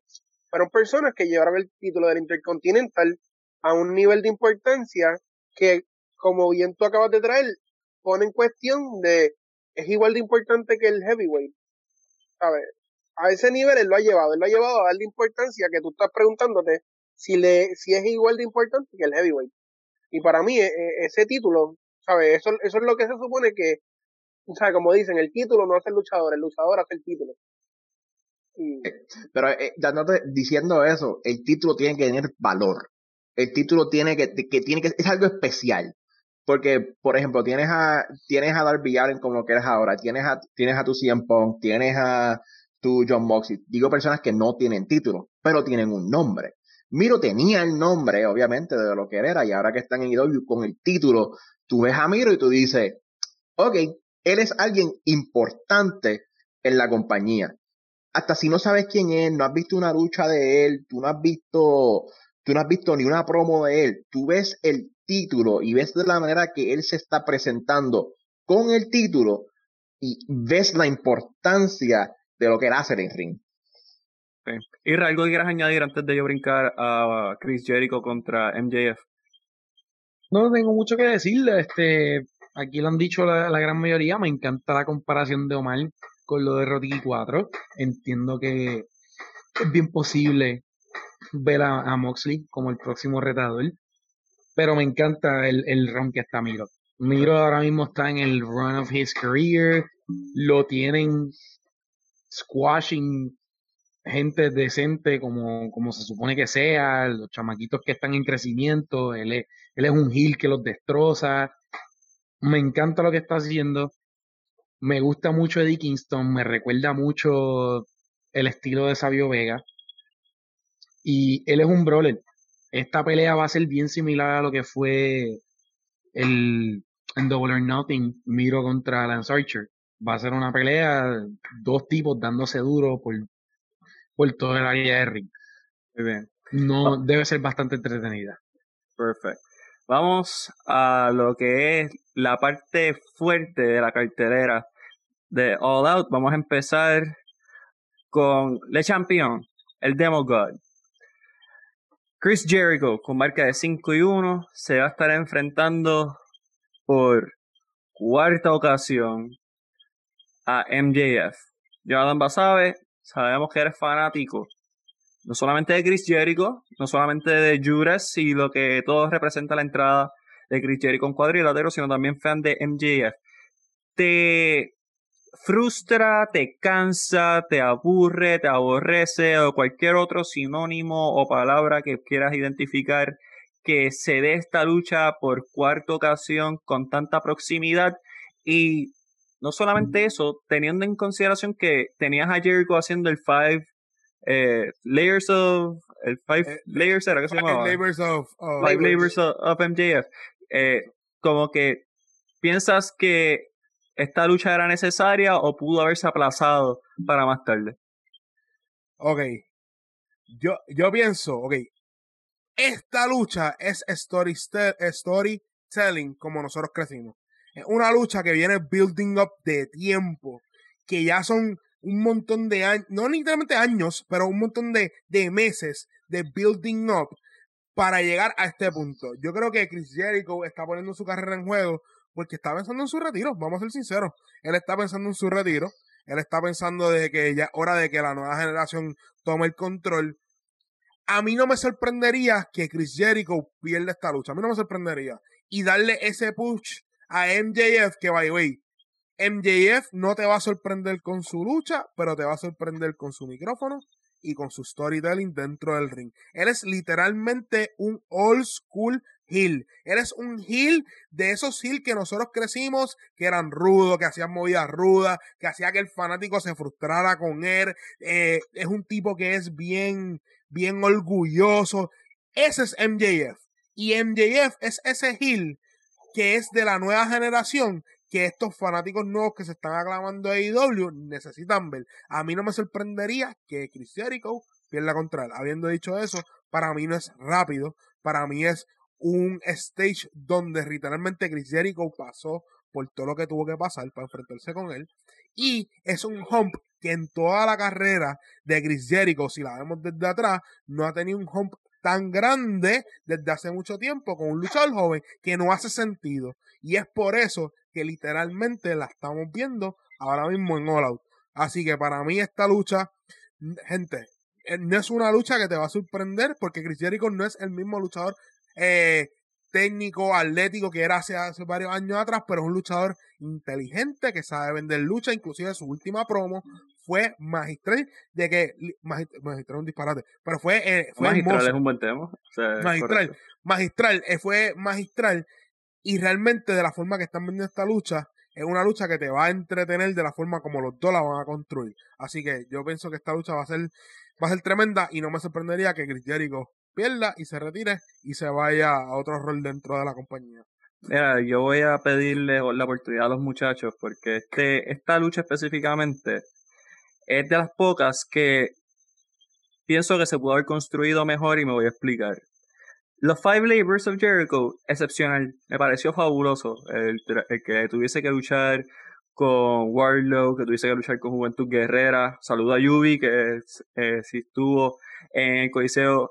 Mario Quijote Morales sabe que los que estaban aplaudiendo a Yubi éramos nosotros, nuevamente los que montamos las carteleras en Puerto Rico.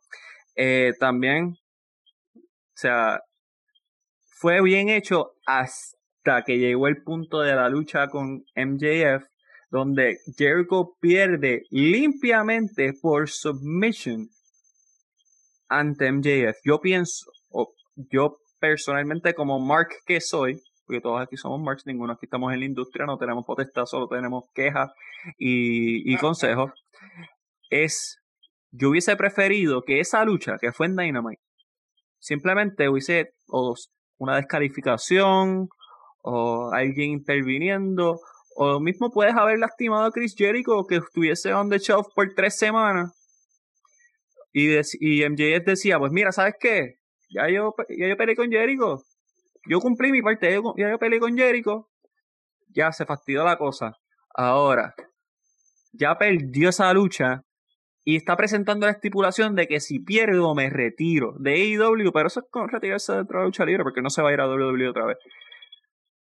Para mí, para mí, no hay otra alternativa que no sea que Chris Jericho gane. Me sorprende, a mí sí me sorprendería mucho que Chris Jericho pierda esta lucha, porque considero que Inner Circle específicamente todavía tiene una cabida dentro de lo que es AEW para seguir progresando. Y si Jericho no está como arquitecto de, de este grupo, pues pierde todo el momentum. O sea, ¿de qué vamos a depender? ¿De Jack Swagger o, Jack, o Jake Hager, como quieran decirle? podemos depender de Santana y Ortiz, pero claramente está en, en, la división más difícil, que es la Tag Team Division de AEW. Eh, vamos a depender de Sean Spears. Bien, gracias, chicos. Vaya a ser, eh, o sea que, ¿cómo es? Ah, Muchas gracias. Exacto, gracias, gracias. Sí, Sammy está over. Sí, pero Sammy... Está over y solo. Exacto, ¿dónde has visto a Sammy? O sea, luchando con fuego del sol. O sea, lo eventualmente tienes que romper el inner circle. Sí, claramente. Y eventualmente todo el mundo tiene que separar. Pero tiene que tener lógica también. Jake, pues, y esto tiene una lógica. Jericho retirándose sería lógico. Mm. Desbandamos el inner circle, nuestro líder se fue, yo sigo single, aquellos dos siguen en su pareja.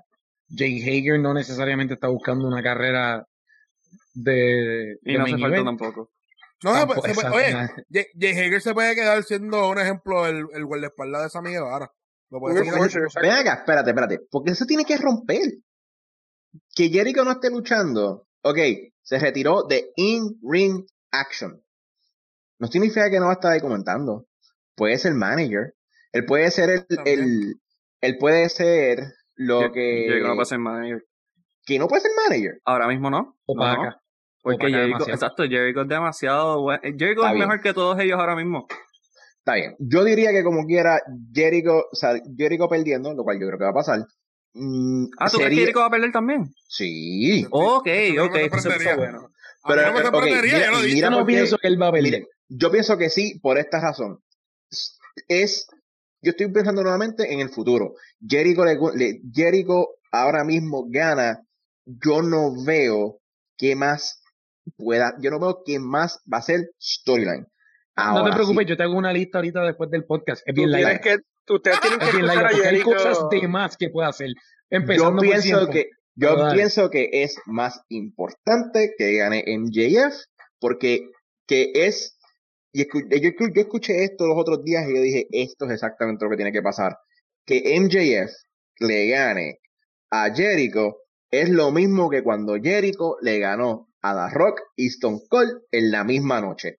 No, porque ya ganó, ya ganó, ya le ganó. No, le ganó. No es lo mismo. Pero no, es lo mismo que le gane a que te retiré. Gente, gracias. Te retiré. No es lo mismo. Te pues, retiré. ¿Qué comparación fue esa, Ochino? Mira, eh, el que te dijo eso, el que te dijo eso, mira, no le hagas caso, ¿verdad? De verdad, en serio. Eso te lo dijeron en la tienda es uno de los mejores noches que yo, que yo estoy diciendo. Yo entiendo que va a ganar MJF. Ah, Ochi, tira del medio para pa, pa no juntarnos con esa persona. Ochi, Ochi.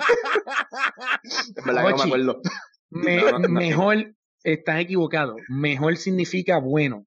Es al revés. El de lo peor que has escuchado fue ese take. Ah, no, yo entiendo que va a ganar es al revés. El, lo peor que has escuchado es, mira, el Honestamente, si ustedes, han escuchado, mira, si ustedes han escuchado a Jericho hablar, Jericho siempre ha dicho que él se quiere retirar en una pelea cualquiera.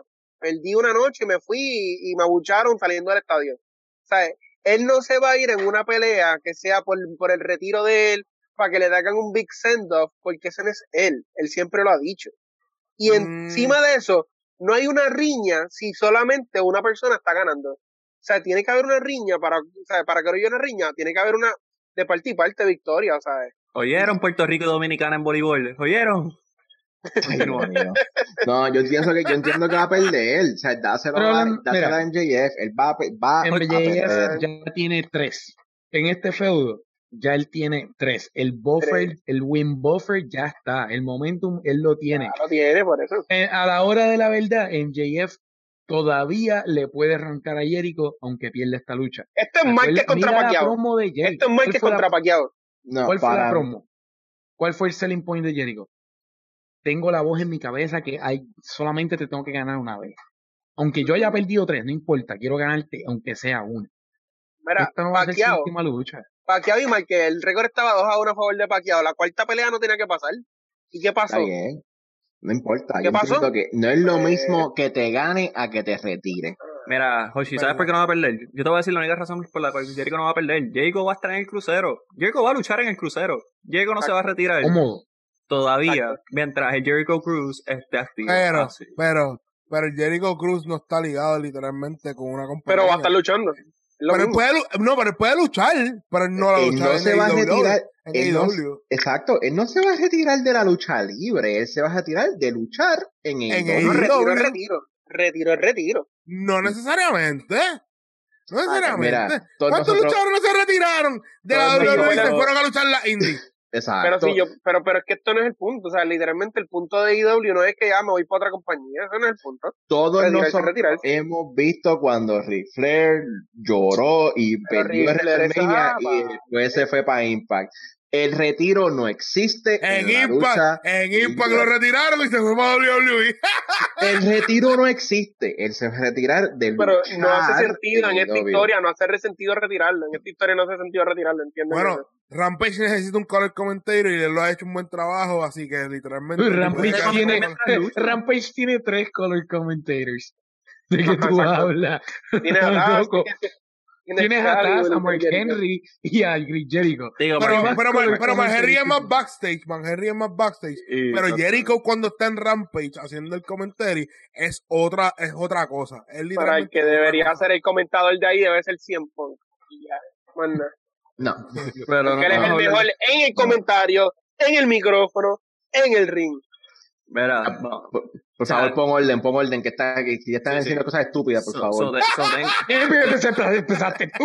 tengo a Basabe y a, tengo a Basabe y a Hochi retirando a Chris Jericho, a Isra y Omar y este servidor. Piensan que Jericho todavía no se va a retirar y más vale que no, porque quiero ver a Chris Jericho luchar en vivo en algún momento de mi vida. Así que contamos con eso. Vamos. Mira, si tienes que sacar un soundbite de este podcast para darle promo, saca el soundbite de Hochi diciendo que si Chris Jericho gana, no tiene más nada que hacer en, en, luchísticamente. Ese es el soundbite del podcast. No, es el de la, ya dijimos que es el, de Stone Cold y The Rock, ese fue el, ese Mira, vamos a brincar a los Young Bucks contra los Lucha Brothers. Los Young Bucks, campeones en parejas actuales de AEW, marca 10 y 1, se van a enfrentar a los Lucha Brothers, parte del Triángulo de la Muerte, con marca de 10 y 0. Y voy a empezar con Isra, porque Isra me pidió que yo hablara de esta lucha. Pero yo le voy a tirar una pregunta que él tal vez no se espera. Porque yo sé por, yo conozco a mi gallo y sé por dónde va a querer ir. Y yo quiero que, que se divierta un poco. Isra, ¿te sorprende que hayan ido con los Lucha Brothers en vez de Jurassic Express. Y si no te sorprende, ¿por qué no te sorprende? ¿Tú sabes qué? Sí, me sorprendió. Si me hubiese preguntado hace una semana, yo hubiese pensado que iba a ganar el Jurassic Express y que se iban a convertir en campeones en Holanda. Así de trepado está Jurassic Express. Yo pensaba que eso era lo que venía. Estoy legítimamente sorprendido de que llegaran los luchadores aquí. Y habiendo dicho esto, ajá, ¿te emociona tener esta lucha y piensas que va a ser una historia corta, se queda aquí, piensas que se extiende? ¿Qué tú ves del futuro de esta lucha? Todo es un lucho. Me emociona, me encanta la idea. Vamos a ver un par de cosas locas de Phoenix. Vamos a ver un par de cosas locas de Nick. De, de Nick. Lo que sí no espero que, el feudo continúe.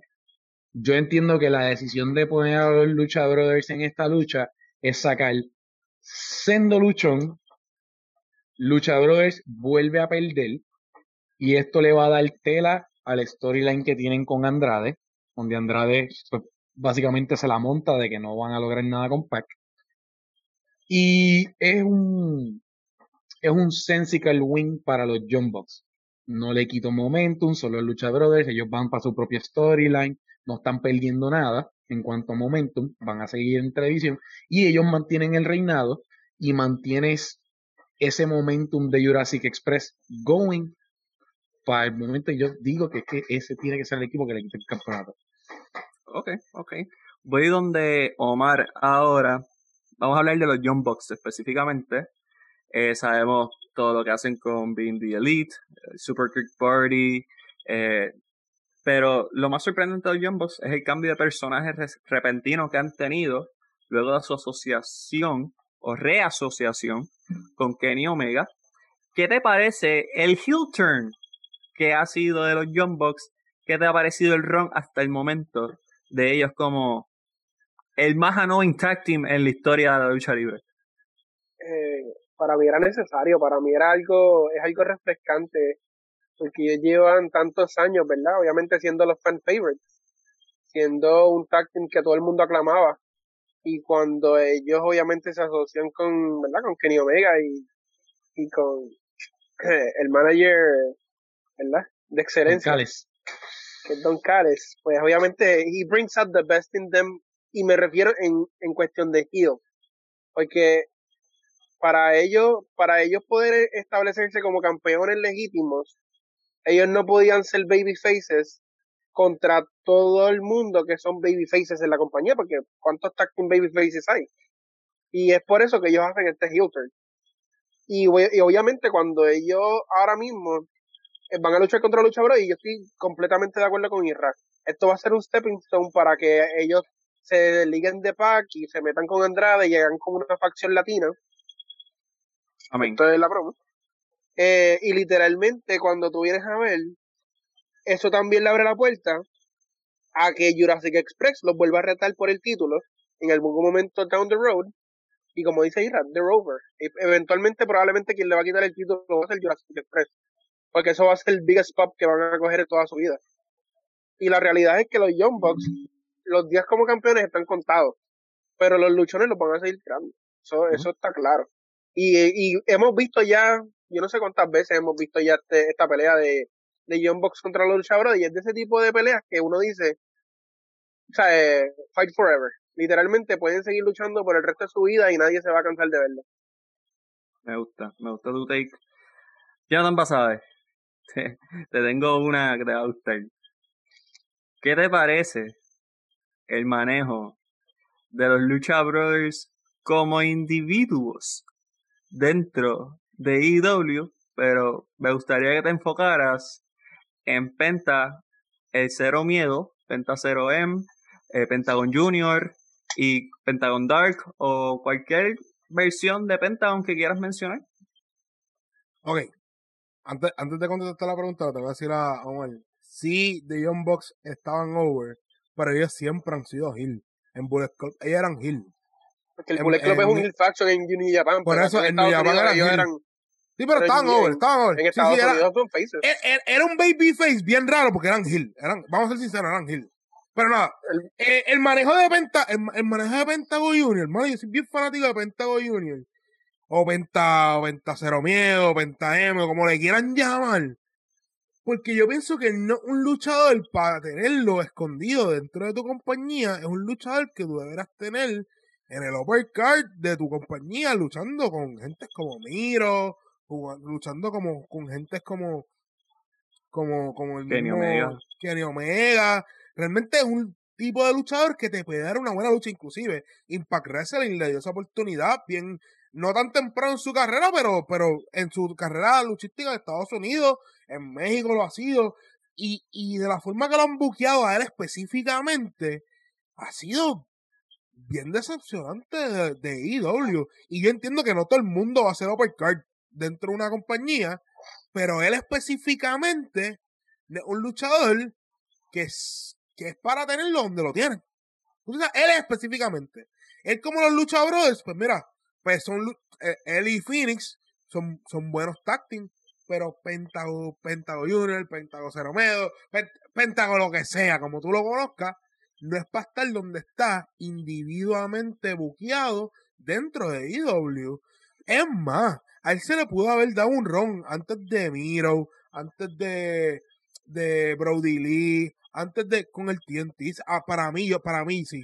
Yo creo que sí. Pero no pudieron hacer el build-up o no hicieron el build-up necesario para poderlo hacer. Yo creo que es, es ese tipo de luchador que ellos tienen dentro de su compañía que no han sabido utilizarlo. Yo sé que tiene sus compromisos con AAA, pero no es para tenerlo donde lo tienen, como que rezagado un poquito eh, en el Tactic Division, nada contra el Tactic Division, pero él es un luchador más overcard. Eh, tú sabes que, pero tú sabes que, bueno, voy a por interrumpir, tú sabes que literalmente el problema es que cuando tú vienes a ver, él necesita ese storyline para transicionar de la posición que está ahora mismo a un, a un uppercard, como tú le llamas. Pero tú lo vas a poner con Andrade. Pero tú lo vas a poner con Andrade, que literalmente lo están pronosticando como un uppercarder. Pero es que el problema es que tú no lo podías dar el título antes de Miro porque no hace sentido. Era, era literalmente como si estuviese haciendo, toma el título, aguántalo en lo que Miro lo gana. No, pero yo lo, digo, yo, yo, lo digo antes de Darby Allen al principio, cuando eran muy pocos luchadores dentro de la compañía. Penta no está firmado como un, primero que todo, hay cosas contractuales que no podemos tomarlas en consideración como una decepción simplemente porque no es lo que tenemos. Penta y Fénix fueron firmados como un tag team. Ellos decidieron como un tag tienen unas situaciones contractuales con AAA y por ciertas razones no pueden hacer necesariamente lo que queremos que hagan con él. Segundo, el run de Impact a este punto es más nostálgico que otra cosa porque ese run no fue tan successful como lo pintamos hoy en día y mucho menos con la falta de conocimiento que hay en el personaje. Nosotros conocemos muy bien a Penta y como latinos que somos le vamos a prestar la atención fuerte, pero él no pega mucho con el gringo. La popularidad de Penta no es tan grande allá como la que nosotros vemos y el tipo, un factor bien grande es que el tipo no habla el lenguaje. AEW le acaba de resolver este problema hace un mes poniéndole un mouthpiece. Pero todavía que no debería ser yo así, luchador de simple. Para lo que le tienen puede ser tú. Sí. O puedo ser yo, o puedo ser yo como no, no, imponente, bajando por ese ring. Venimos gente por esa rampa ahí, bajando por esa rampa. Sinceramente, sinceramente yo difiero de mucho, difiero en, esta, en este aspecto. Penta es uno de los pocos luchadores que a mí no me importa lo que él está haciendo, la atención está 100% en él. El look, el gimmick, la manera que él se, que el, el lenguaje corporal de él, él sabe quién es él, él sabe lo que da y la confianza que él demuestra, está bien, no habla el lenguaje.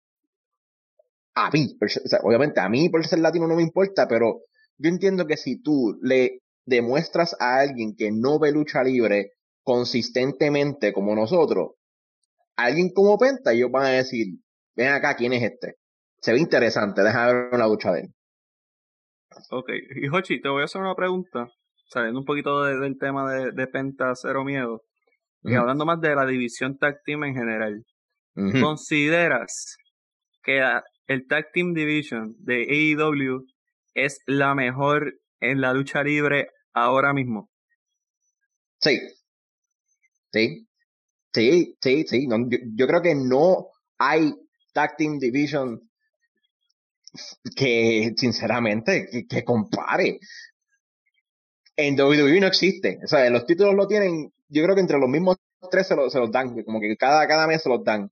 Ahora tienen a Riddle y a, Randy Orton que no, eran, no son tag team, ¿me entiendes? No son ni tag team. No son tag, para mí no son tag team. AJ y Omos Ni AJ, ni ellos tampoco eran AEW desde que desde su incepción es una compañía que dijeron nosotros vamos a traer de vuelta buen tag team wrestling.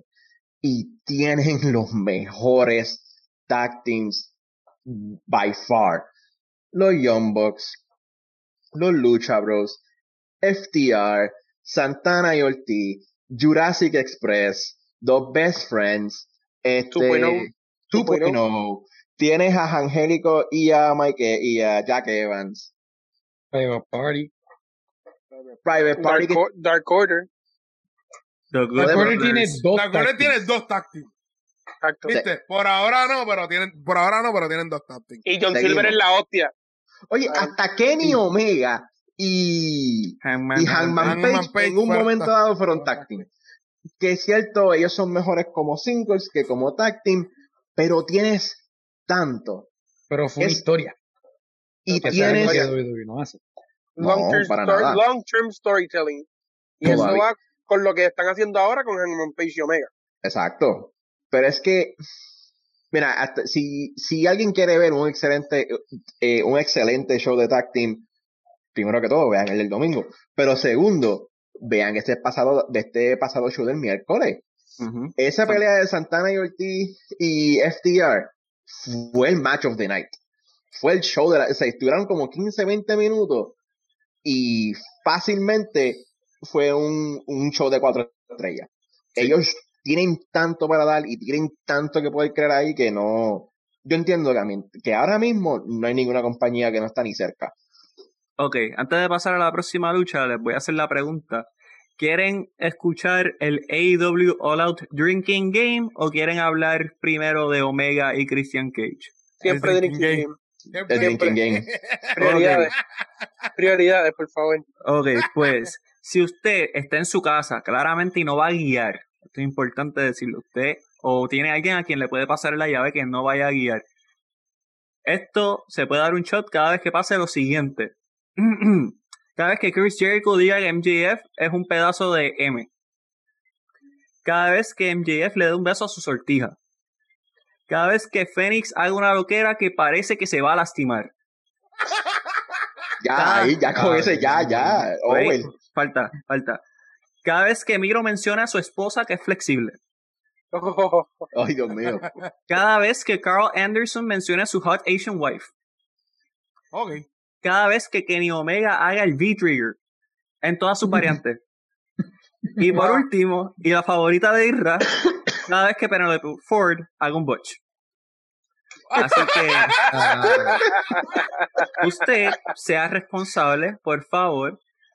Nuevamente, pase la llave si va a participar de este juego. Si no va a participar de este juego, igual puede grabar a sus panas porque va a ser muy gracioso el desenlace final, se lo aseguro. Continuamos con el co-main event. Mira, vas a estar, con ese, con ese vas a tener que estar bebiendo agua porque no hay de otra, definitivamente. Pero, dijimos las predicciones de la lucha brothers. Yo creo que todo el mundo, todo el mundo está aquí diciendo que va a ganar, va a ganar los Bucks. yo quiero que ganen los Lucha Brothers, pero van a ganar los Yo también, exacto, yo quiero que ganen los Lucha, pero ganan John Box. Es que después de, después de este, claro de eso, después de este miércoles que la prendía que le dieron, Storyline ellos van a estar desgastados y van a ganar los Bucks. Pero queremos que gane. No necesariamente Phoenix. Phoenix puede perder. Pero queremos que gane. y el nombre correctamente. El Phoenix Impostor. El Phoenix Impostor. si, usted, si usted quiere saber quién es el verdadero Rey Phoenix, le aconsejo que vaya a YouTube, ponga golpe de estado, Rey Phoenix contra Ricky Banderas y ahí hablamos. Saludos a Rey González directamente desde Dorado, Puerto Rico, el mejor luchador libra por libra en la historia de este país. Gracias y continuamos. Saludos a Ricky Bandera que, que, también nos sigue. Sí, fanático. Sí, Que mandamos saludos allá a México, a Mil Muertes y todos, todos los personajes que pueda tener el gran Ricky Bandera. Kenny Omega versus Christian Cage por el campeonato mundial de AEW. Kenny Omega, marca de 6-1 en el 2021. Christian Cage, con sus 47 años, todavía un desfile, marca de 7 0 en All Elite Wrestling. Vamos a empezar con que ya vimos esta lucha una vez en el primer episodio de Rampage cuando Christian Cage se coronó campeón mundial de Impact derrotando a Kenny Omega. Así que voy a empezar específicamente con Omar, que es el más motivado de ver este main event que está. El ver esta lucha ya una vez, el saber que Christian Cage ganó el campeonato de Impact, de alguna manera te devalúa lo que puede ser este enfrentamiento por el campeonato de IW? Realmente no. Realmente esta pelea está pasando por dos razones. Número uno, porque obviamente tú tenías que, no, no quiero decir quitarle, pero básicamente querían tener otro campeón que no fuese Kenny Omega. Y obviamente una de las caras icónicas de Impact Wrestling por muchos años lo fue Christian Cage y yo creo que hasta fue handpicked para que fuese él quien, quien tomara ese título ahora mismo. Y la realidad del caso es que ambas personas son muy, buen, muy buenos técnicos luchando. ¿Sabes? Son excelentes. Especialmente Kenny Omega es una máquina de lucha, como él dice. ¿sabes? El tipo puede tener una lucha, tuvo una lucha, con una muñeca inflable, luchón. Si no lo han visto, búscalo en YouTube. y la realidad del caso es que cuando, cuando cuando tú vienes a analizar la importancia de esta pelea, ya habiéndola visto, para mí va a ser eso y mucho más, porque fue muy buena pelea, fue corta, pero fue muy buena pelea, pero esto es un pay-per-view match. Esto no tiene, esto no va a tener eh, el, el, o sea, el mismo tiempo que se le dio en televisión, esto va a tener mucho más tiempo, mucho más desarrollo. Tú has podido desarrollar la historia desde esa pelea y tú vies, y tú vas a ver como, ¿sabes? Christian se le metió en la cabeza a Kenny Omega, ¿sabes? Como quien dice, ya yo te gané, ¿sabes? Tú no me has ganado a mí y ya yo te gané. Yo estoy invicto en esta compañía, yo soy el veterano y yo soy el que te puedo ganar a ti. Y la realidad del caso es que esta pelea, como dijo ahorita Jocho, eh, hay peleas que en, cuestión del rating, tú las analizas por distintas cosas. Tanto el in-ring, ¿verdad? Eh, el, eh, como tal la pelea, pero el storytelling tiene mucho que ver. Y el storytelling de esta pelea, más allá obviamente que estamos viendo que la pelea de Cien Punk es la más importante en la cartelera, por donde es el pay-per-view, pero como tal el storytelling de Kenny Omega, que era el Bell Collector y básicamente ahora mismo está vulnerable, que puede ser que lo veamos bien perdiendo, no que no creo que pierda contra Christian, porque honestamente no creo que pierda, pero que básicamente va a estar perdiendo ese misticismo, ese ese ese aire que tenía del, del, del Supreme Champion, pues ahora básicamente lo vemos vulnerable y eso es gracias a que Christian le ganó en esa pelea que era necesario que pasara, porque obviamente si tú me decías a mí hace un mes atrás Christian contra Omega en All Out. ¿Para qué? Si Omega va a ganar, ¿sabes? Pero ahora es un poquito más creíble que Christian vaya a ganar porque ya le ganó. Y la realidad, la importancia de esa pelea que pasó en Rampage es que creó el escenario para hacer a Christian un contendor legítimo contra Omega este domingo. Me gusta. O sea, que estamos hablando de que Omega es, es Samasu y Christian Cage es Trunks, de cierta se manera. Nota que está, se nota que lo viste recientemente. Sí, sí, sí, sí, sí, sí, sí. Y si usted, y si usted no ha visto que- Dragon Ball Super, le recomiendo que empiece porque está muy duro. Deja que No. llegue al torneo, olvídate de eso. Deja que llegues al torneo. El torneo es No mejor. spoilers, no spoilers, continuamos. Eh, voy a ir donde Irra específicamente. Eh, creo que Omar hace un buen punto acerca de lo que fue el Belt Collector, Kenny Omega.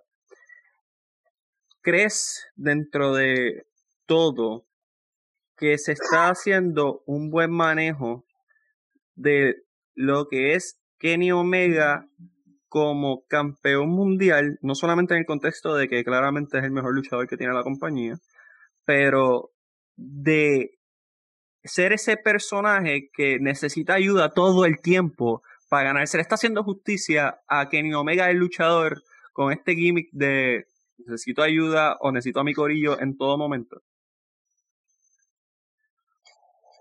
En parte, sí. So, en, en algunas de las viñetas te han dado pequeños detalles, pequeños detalles, especialmente en BT, pero hubo una viñeta en Dynamite específicamente, donde él está hablando con los Bucks y su comentario es simplemente, ya nosotros demostramos que somos los mejores, ¿por qué nos tenemos que seguir jodiendo? Ahora vamos a hacer lo que, lo que podamos para llevarnos lo que queramos porque, hey, ya nosotros demostramos que somos los élites en esto. Y es ese tipo de mentalidad, cambiar de, de este personaje que es una máquina, de, de una máquina de méritos, a hacer este tipo que simplemente dice, ya yo lo he probado todo. Ah, Ahora voy a, ir con la vía fácil. Y con los panas estoy vacilando, estamos jodiendo y estamos ganando campeonatos y vamos a hacer lo que sea por mantenerlos aquí. Y es, un, es una dinámica diferente, porque toda la carrera de Omega ha sido esa intensidad competitiva.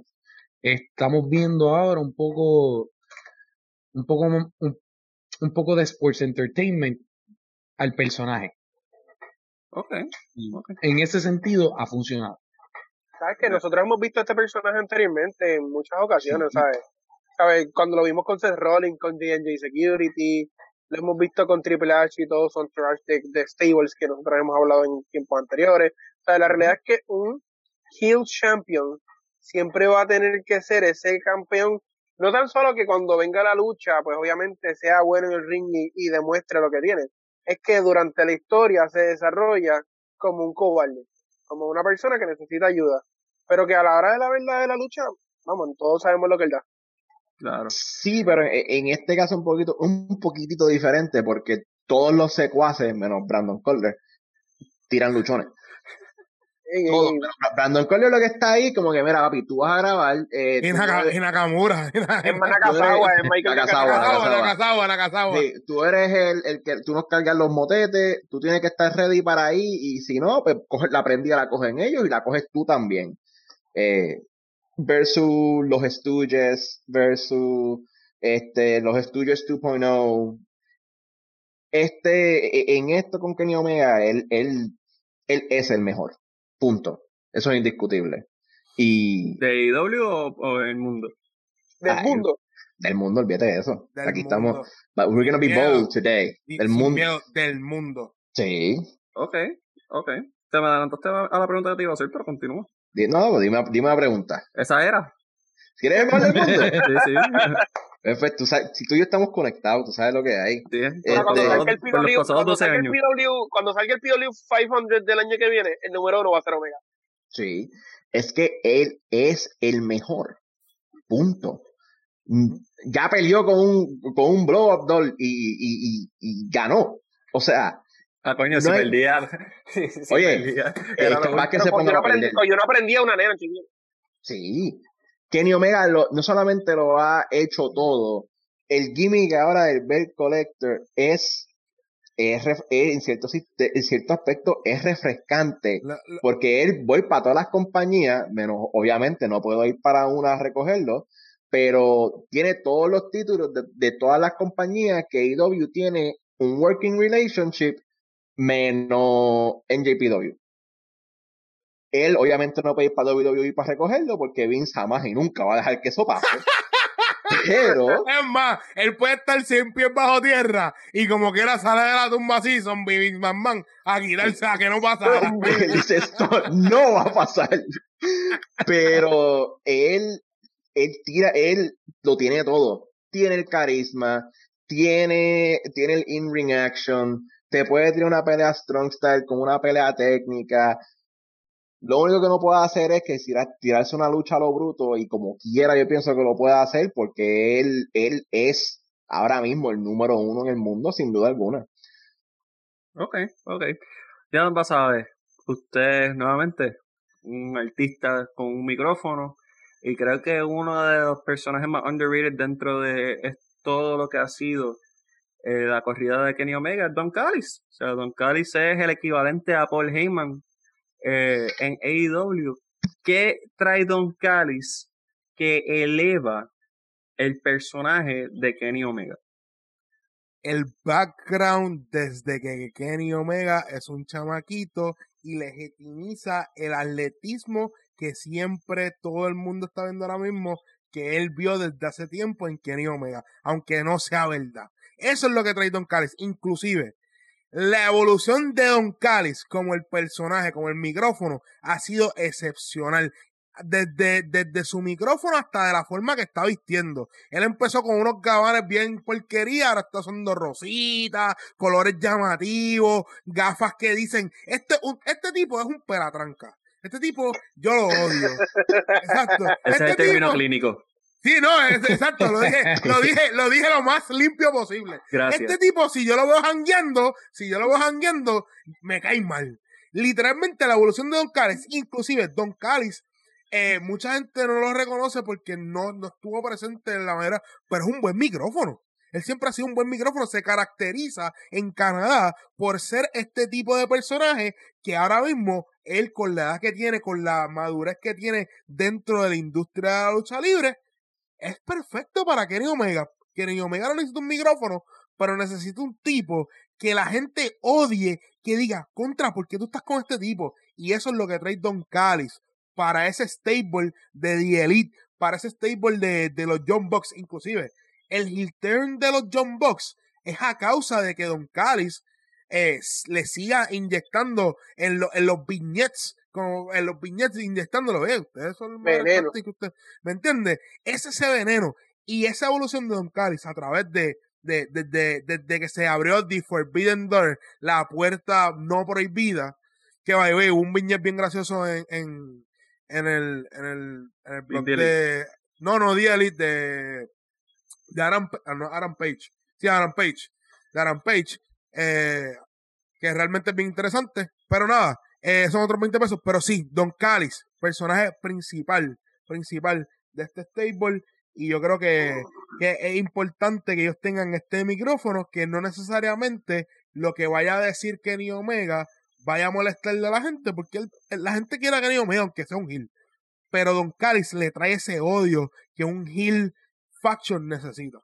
Y creo que Don Callis también es el perfecto enlace a lo que es la historia de Christian Cage con Kenny Omega, debido a, pues, que Christian Cage trabajó en la primera, en su primera lucha fue en la promoción de Don Callis y fue famosamente despedido o pichado, por como simplemente no lo llamaron para atrás, así que eh, creo que es un factor sumamente importante. De igual manera, yo quiero reconocer, de la misma manera que hemos reconocido a Edge en lo que ha hecho en su regreso a WWE. Creo que hay que hacer lo mismo con Christian Cage. Christian Cage dentro del cuadrilátero luce muy limpio, está luchando muy a salvo, pero a la vez muy responsable y sumamente atlético para su edad. Eh, es impresionante que en esta etapa de sus vidas, de sus carreras, pues estén siendo impresionantes y lo único que lo haría mejor es que también entrara con la música de The Brood mañana, pero pues eso no va a pasar. Gracias, Vince. Eh, pero igual, gracias, Vince. pero, si sale Gangrel, es posible. Gangrel, eh, en verdad se guían. Sí, sí. Oye, sería una buena intervención. ¿Viste? Si ustedes quieren rating, acá, acá. No vayan para allá, por favor. No le pongan la música. ya Gangrel salió con, con, con sí, Harley. Sí, en el Ultimate Edition. Sí, mira, no le ponga, no, está bien, no le pongan la música, simplemente ponle un tinte rojo a, a, todo el estadio, en rojo con un poquito de, backdrop y ponlo ahí, todo el mundo va a saber lo que está y pasando. Y viste igual, y viste la cual ya que ya se acabó la cafa. Y pero, sí, pero, para la lucha prende la luz, no hagan como WWE con The Fiend, por favor aprendamos de los errores de los demás. me paré y me fui. Yo me paré y me fui de la cartelera. Esto no es una, esto no es la WWE, aquí Vince McMahon no, tiene, no tiene nada que ver, Pero, nada, yo vamos. Me, yo me paré y me fui, Jochi. Yo me paré y me fui. Eso es correcto. Estaba al lado de él, se paró y se fue. Ahora, creo. vamos a la lucha estelar. A la razón que estamos todos aquí.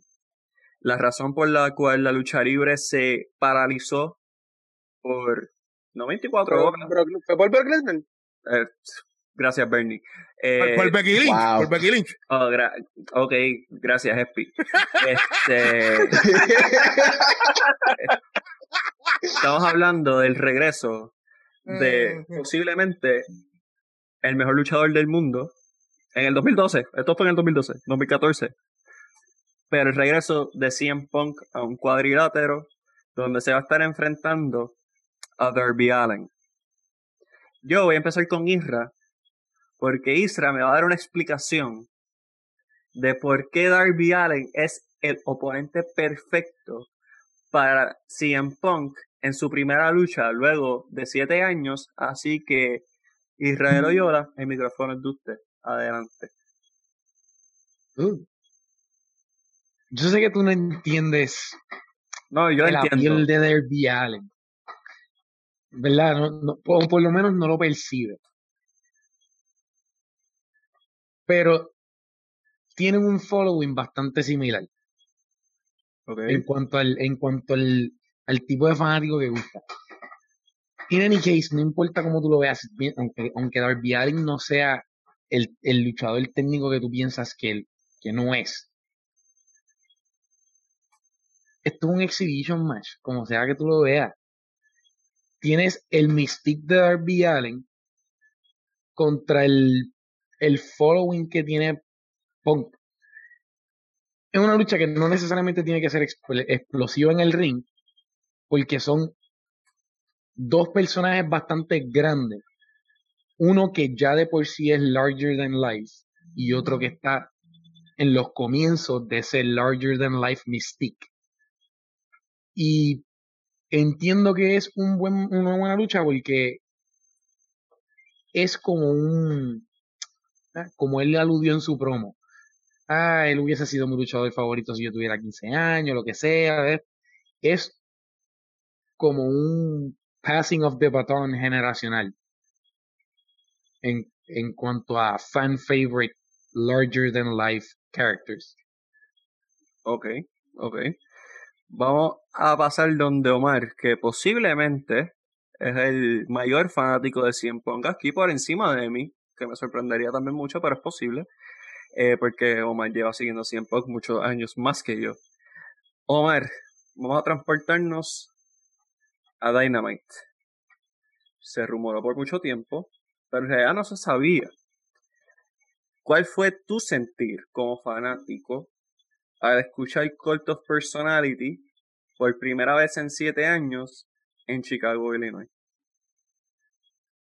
Bueno, todo el, todo el mundo tiene ahora mismo esa imagen del fanático llorando en, en el crowd de felicidad, haber visto así en Punk, que ese era, ese era yo aquí en mi casa gritando como un loco. O sea, yo me transporté a, a esos años de latitudera cuando no veía la Stone Cold regresar después de 10 de diez meses de, de, lesión y tú, tú gritando como un loco. Así me sentía yo.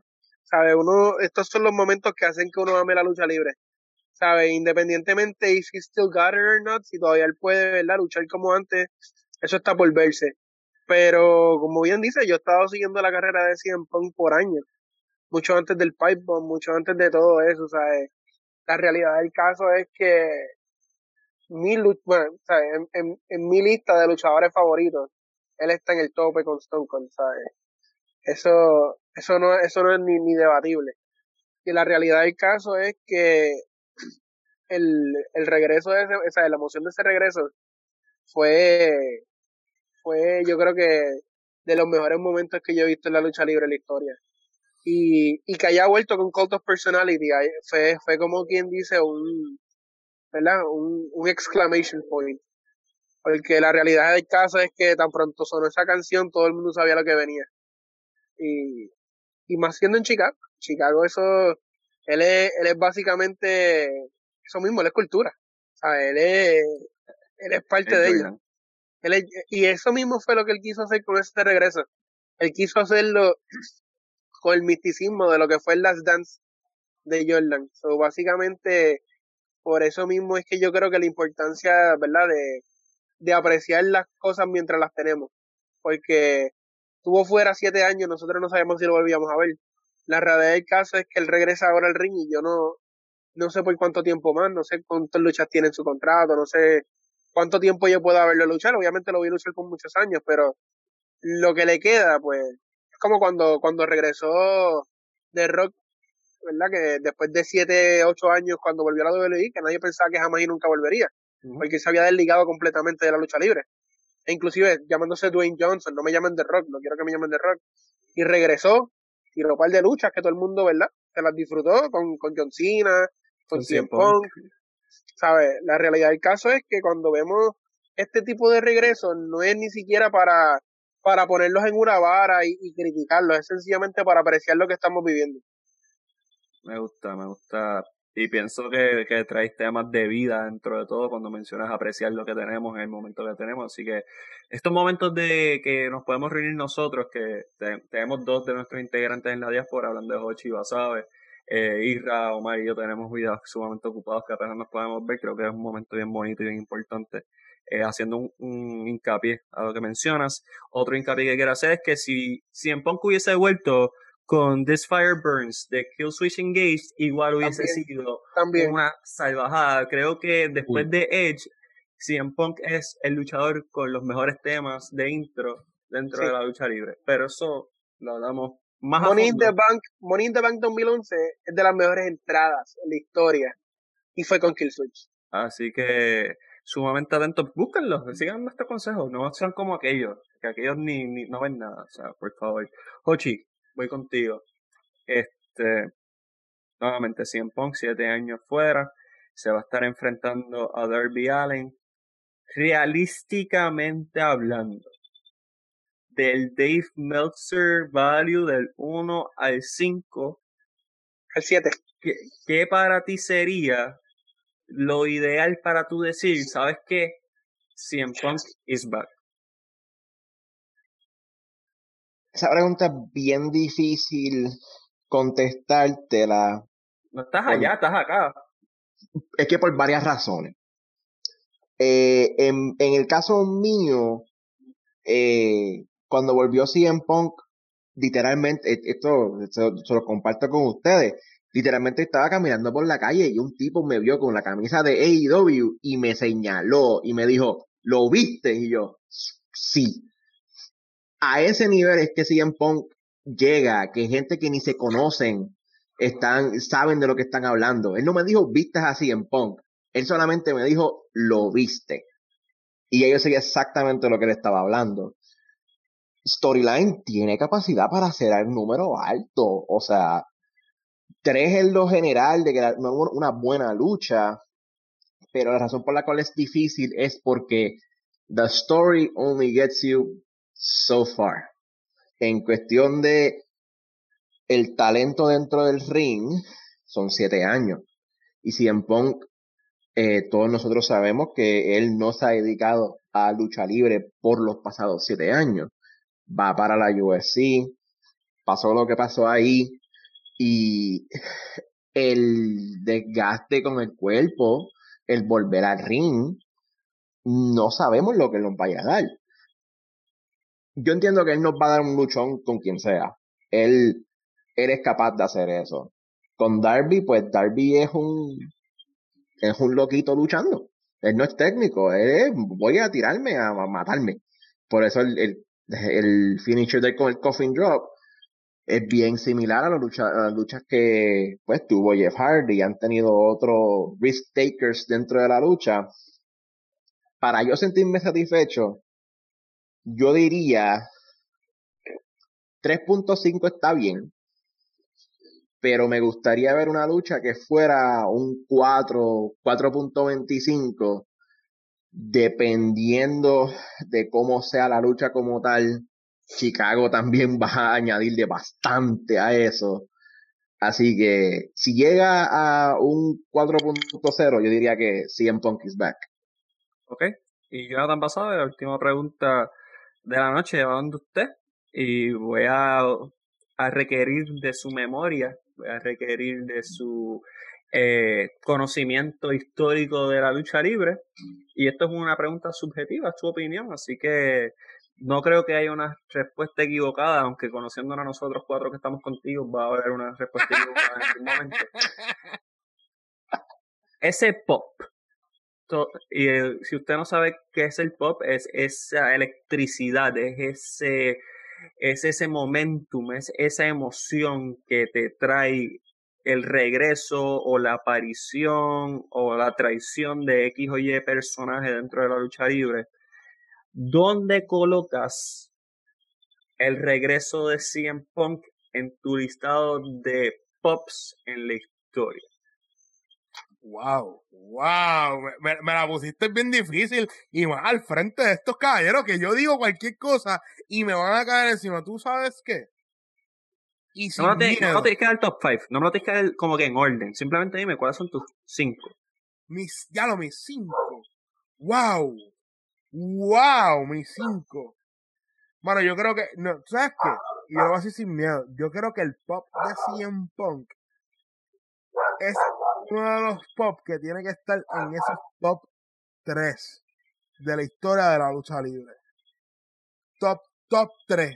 Y por la sencilla razón de que fue en Chicago, un luchador de 7 años, que la gente inclusive en su compañía vieja seguía gritando su nombre. CM Punk. CM Punk. Yo no creo que ha habido un luchador en la historia de la lucha libre que haya tenido tanta perseverancia de nosotros las fanaticadas a volver a lucha libre. So, yo lo tengo que tener top 3. Yo lo tengo que tener top 3 ahí. Eh, bueno, Edge, eh, Edge de vuelta. Eh, en Royal Rumble. en Royal Rumble, yo creo que otro de los pops también que, que la gente literalmente, y estoy hablando de pops recientes, porque yo creo que el, el fanático luchístico está, y inclusive por la situación de Edge, de cómo se retira, de cómo, de lo que sucede, yo creo que pop tiene que estar ahí top 3 también. Mis pops mayormente son en Royal Rumbles. Mis pops son mayormente en Royal Rumbles. Son de luchadores que la gente no esperaba dentro de la lucha libre.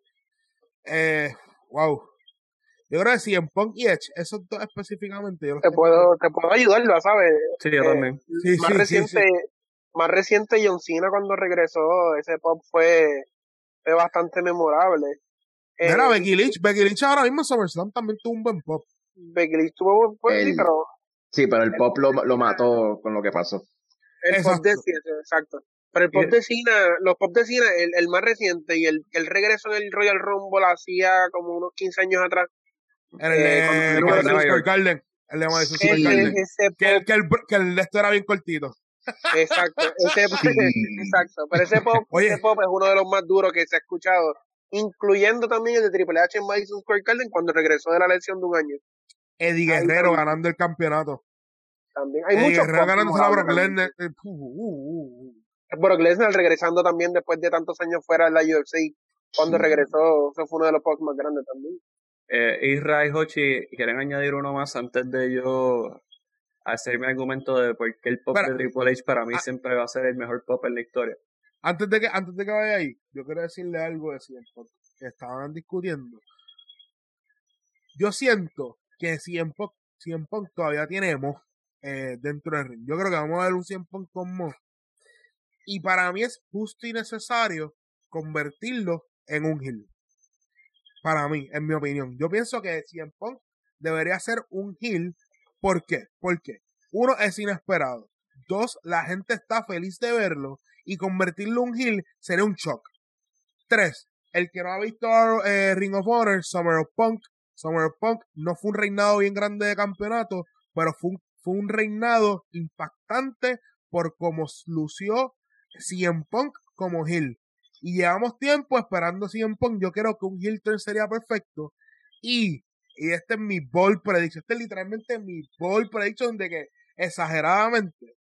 Yo pienso que esa pelea, pienso que esa pelea va a ser interrumpida por un luchador y va a ser un. Nadie va a ganar, nadie va a perder. Porque Sting hasta mismo le dijo a CM Punk: Yo voy a entrar y me voy a ir. So, Darby Allin no va a tener ese backup. Y convertir Gil así en Punk de esa manera, salvaguarda los dos luchadores como, como futura, como un futuro storyline. Eh, oye, este es mi bold prediction. Este sí, prediction. Dentro del roster que tiene. Eh, eso es un buen, eso es un buen bold prediction. Veo tu bold prediction, pero para mí es bien, es bien difícil. O sea, lo que pasa es que obviamente estamos, estamos frescos a este pop y es bien la gente es, la gente no no ama a CM Punk, están obsesionados con CM Punk. Tú mismo lo dijiste, o sea, que tener a tanta gente pidiéndolo y pidiéndolo y pidiéndolo. Oye, gracias, gracias. e inclusive en la, en la filmación de la película de la película de, de Page que está haciendo D-Rock, ahí D-Rock, la gente siguió y él dice, pues está bien, yo lo llamo que no, Phil nunca lo pudo coger, que es su nombre de pila, CM Punk nunca lo pudo coger, pero él lo tuvo que llamar porque la gente literalmente aclama a este luchador por años. Y no solamente en las carteleras de WWE, en cartelera indie, que todo el mundo sabe que a lo mejor no va a aparecer. En Puerto Rico yo lo grité una vez. No, es demasiado reciente. Es demasiado reciente, no, no va a ser un pop efectivo. Es cuando tú, tienes un heel. Tú crees, tú crees. Mira, porque cuando tú tienes un heel un heel tiene que ser esa persona que tú odias, que desprecia, eh, o que desprecia a los fanáticos, que desprecia a la fanaticada, que es ese dastardly heel o cowardly heel, ¿verdad? Eh, estábamos hablando de Kenny Omega. Kenny Omega cambió y los John Bots. Ellos cambiaron a ser heel en un momento ideal. Si tú tirabas a Kenny Omega y a los Bucks como heel desde el momento que, que empieza AEW, no va a caer la gente no está ready para eso. Podemos compararlo también con el mismo John Cena cuando empezó su, su, su ron completo como face. La gente ahora está ready para Gil Cena. Lo han pedido por años porque cuando él era Gil, pues todos nosotros hasta llamó, llamó. Pero ahora mismo la gente siempre, así mismo, siempre puede hacer, no puede hacer nada mal. Cien Punk puede ir, entrar a la fanaticada, darle una galleta a cualquier persona que esté ahí. Que lo ha hecho. Que lo ha hecho. y todo el mundo va a estar, sí, Es más, el mismo fanático que le puede dar un barrecampo nivel que, lo, que los ojos se le dieron para atrás, él va a volver y va a decir, dame otro, por favor y gracias. No hay manera de volverlo a ahora mismo. hay una manera, sí, hay una manera, Jochi, te voy a decir. Lo que pasa es que it's too soon, número uno. Sí. Pero el problema es, tú puedes hacerlo. Básicamente, un luchador que regresa eh, después de siete años, después de ser considerado el mejor en el mundo, tú puedes hacerlo un heel, claro. Desesperadamente tratando de mantenerse clinging to that title. El best in the world. Yo necesito hacer lo que sea para ser el mejor en el mundo. Número uno. Y número dos, también puedes hacerlo como quien dice, yo realmente eh, me fui siete años y ustedes me mantuvieron vivo, al legado y eso. Pero la realidad es que yo me fui por ustedes. Ustedes no me apoyaron en, durante mi run del UFC. Ustedes no me apoyaron durante estas cosas. la realidad es que él puede ser un mordido de la vida y, nadie le va a decir lo contrario.